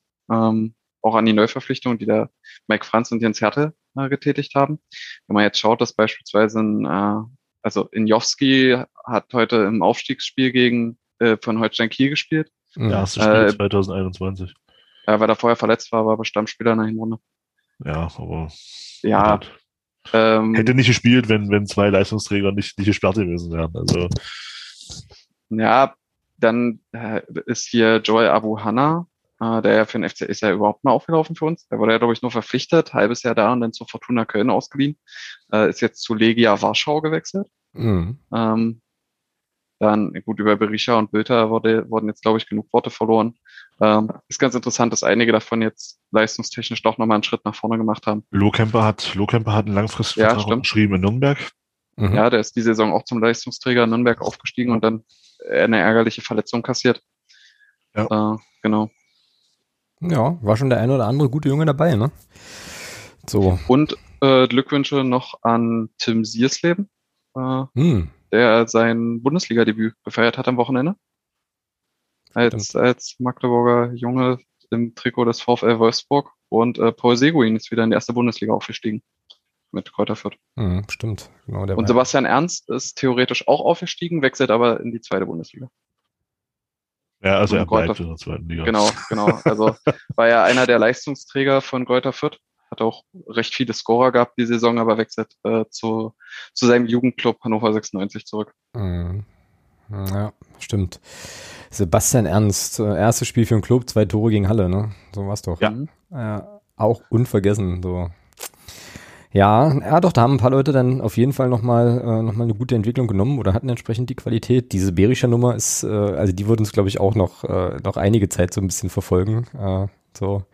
Ja, wobei er, glaube ich, die Zeit hier auch ein bisschen, ich weiß nicht, ob ihr das Transfermarkt-Interview mit ihm gelesen habt. Mhm. Es gab ja ein Interview mit ihm auf transfermarkt.de, wo er selber auch äh, schon so ein bisschen einräumt, dass er als junger Spieler dieses äh, mehr sich auf sein Talent verlassen hat, um es mal vorsichtig klar, zu sagen. Also klar. er räumt da, er räumt da schon ein, ähm, dass er vielleicht auf seiner ersten Profistation, die wir nun mal waren, ähm, nicht ganz so bei der Sache gewesen zu sein, wie er das dann eben danach war. Gut für ihn, dass er daraus gelernt hat, ja, aus, der, aus der Phase, die er hier hatte.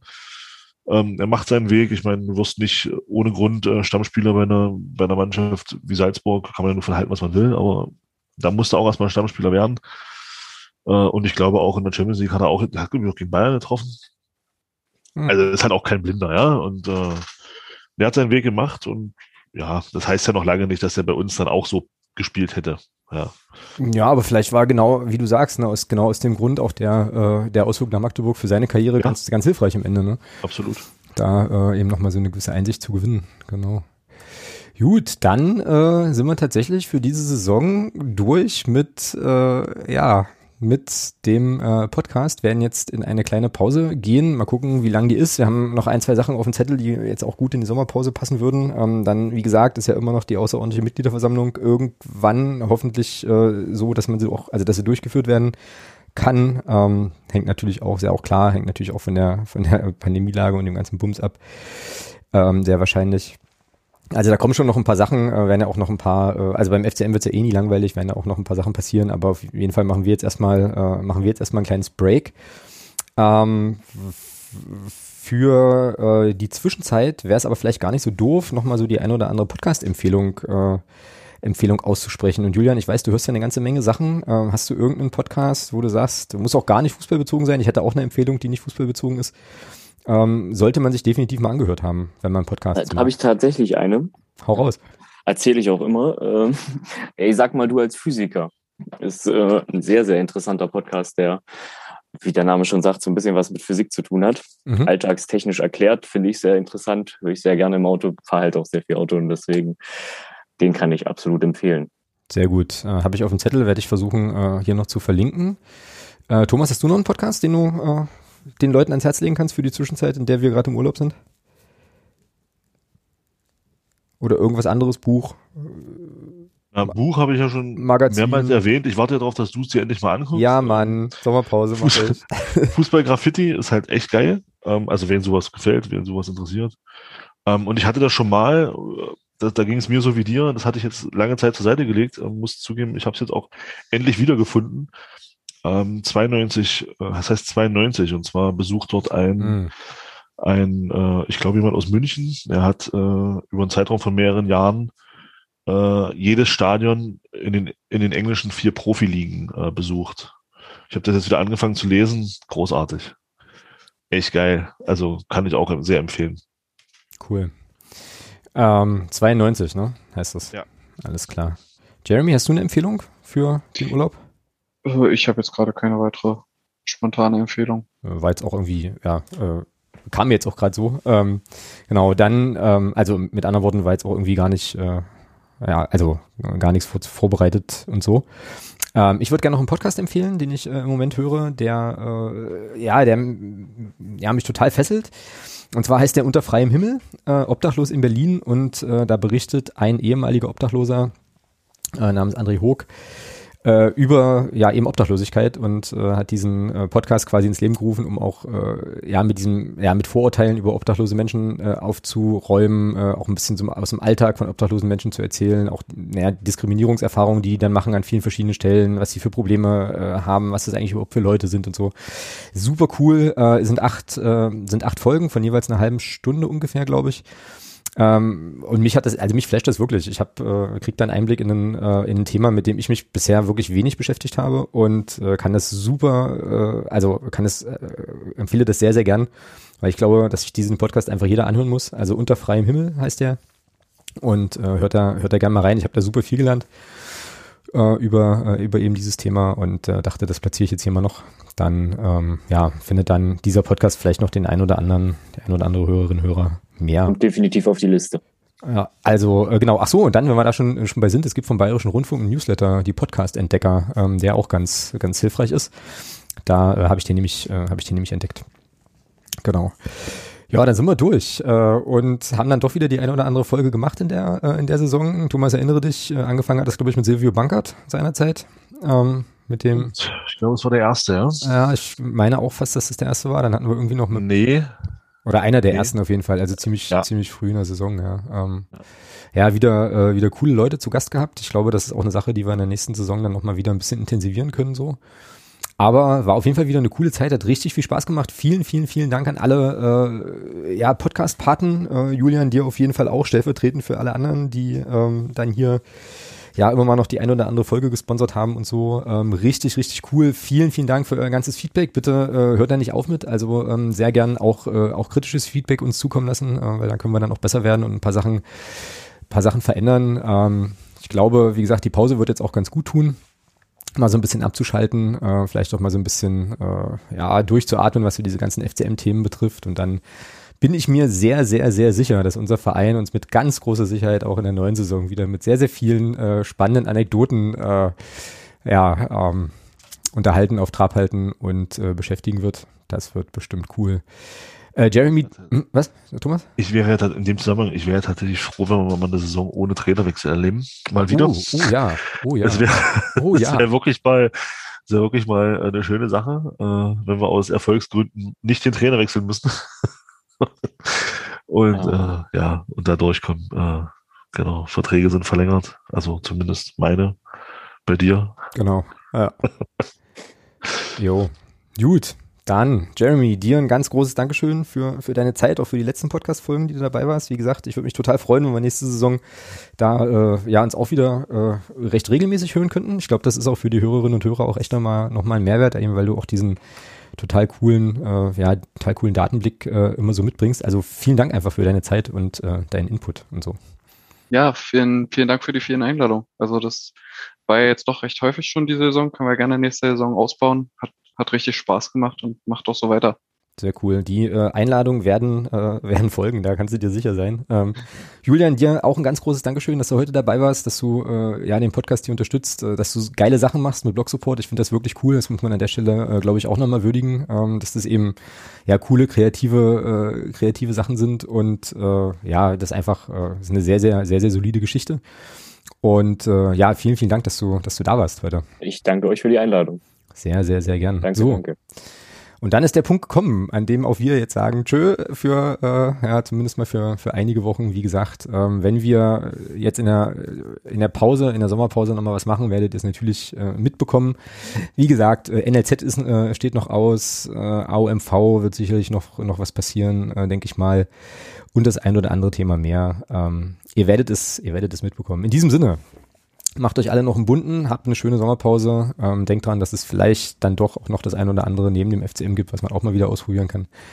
Und dann hören wir uns hier, ja, aller spätestens im Sommer dann wieder. In diesem Sinne, haut rein, macht's gut und bis dahin. Tschüss. Ciao. Ciao. Tschüss.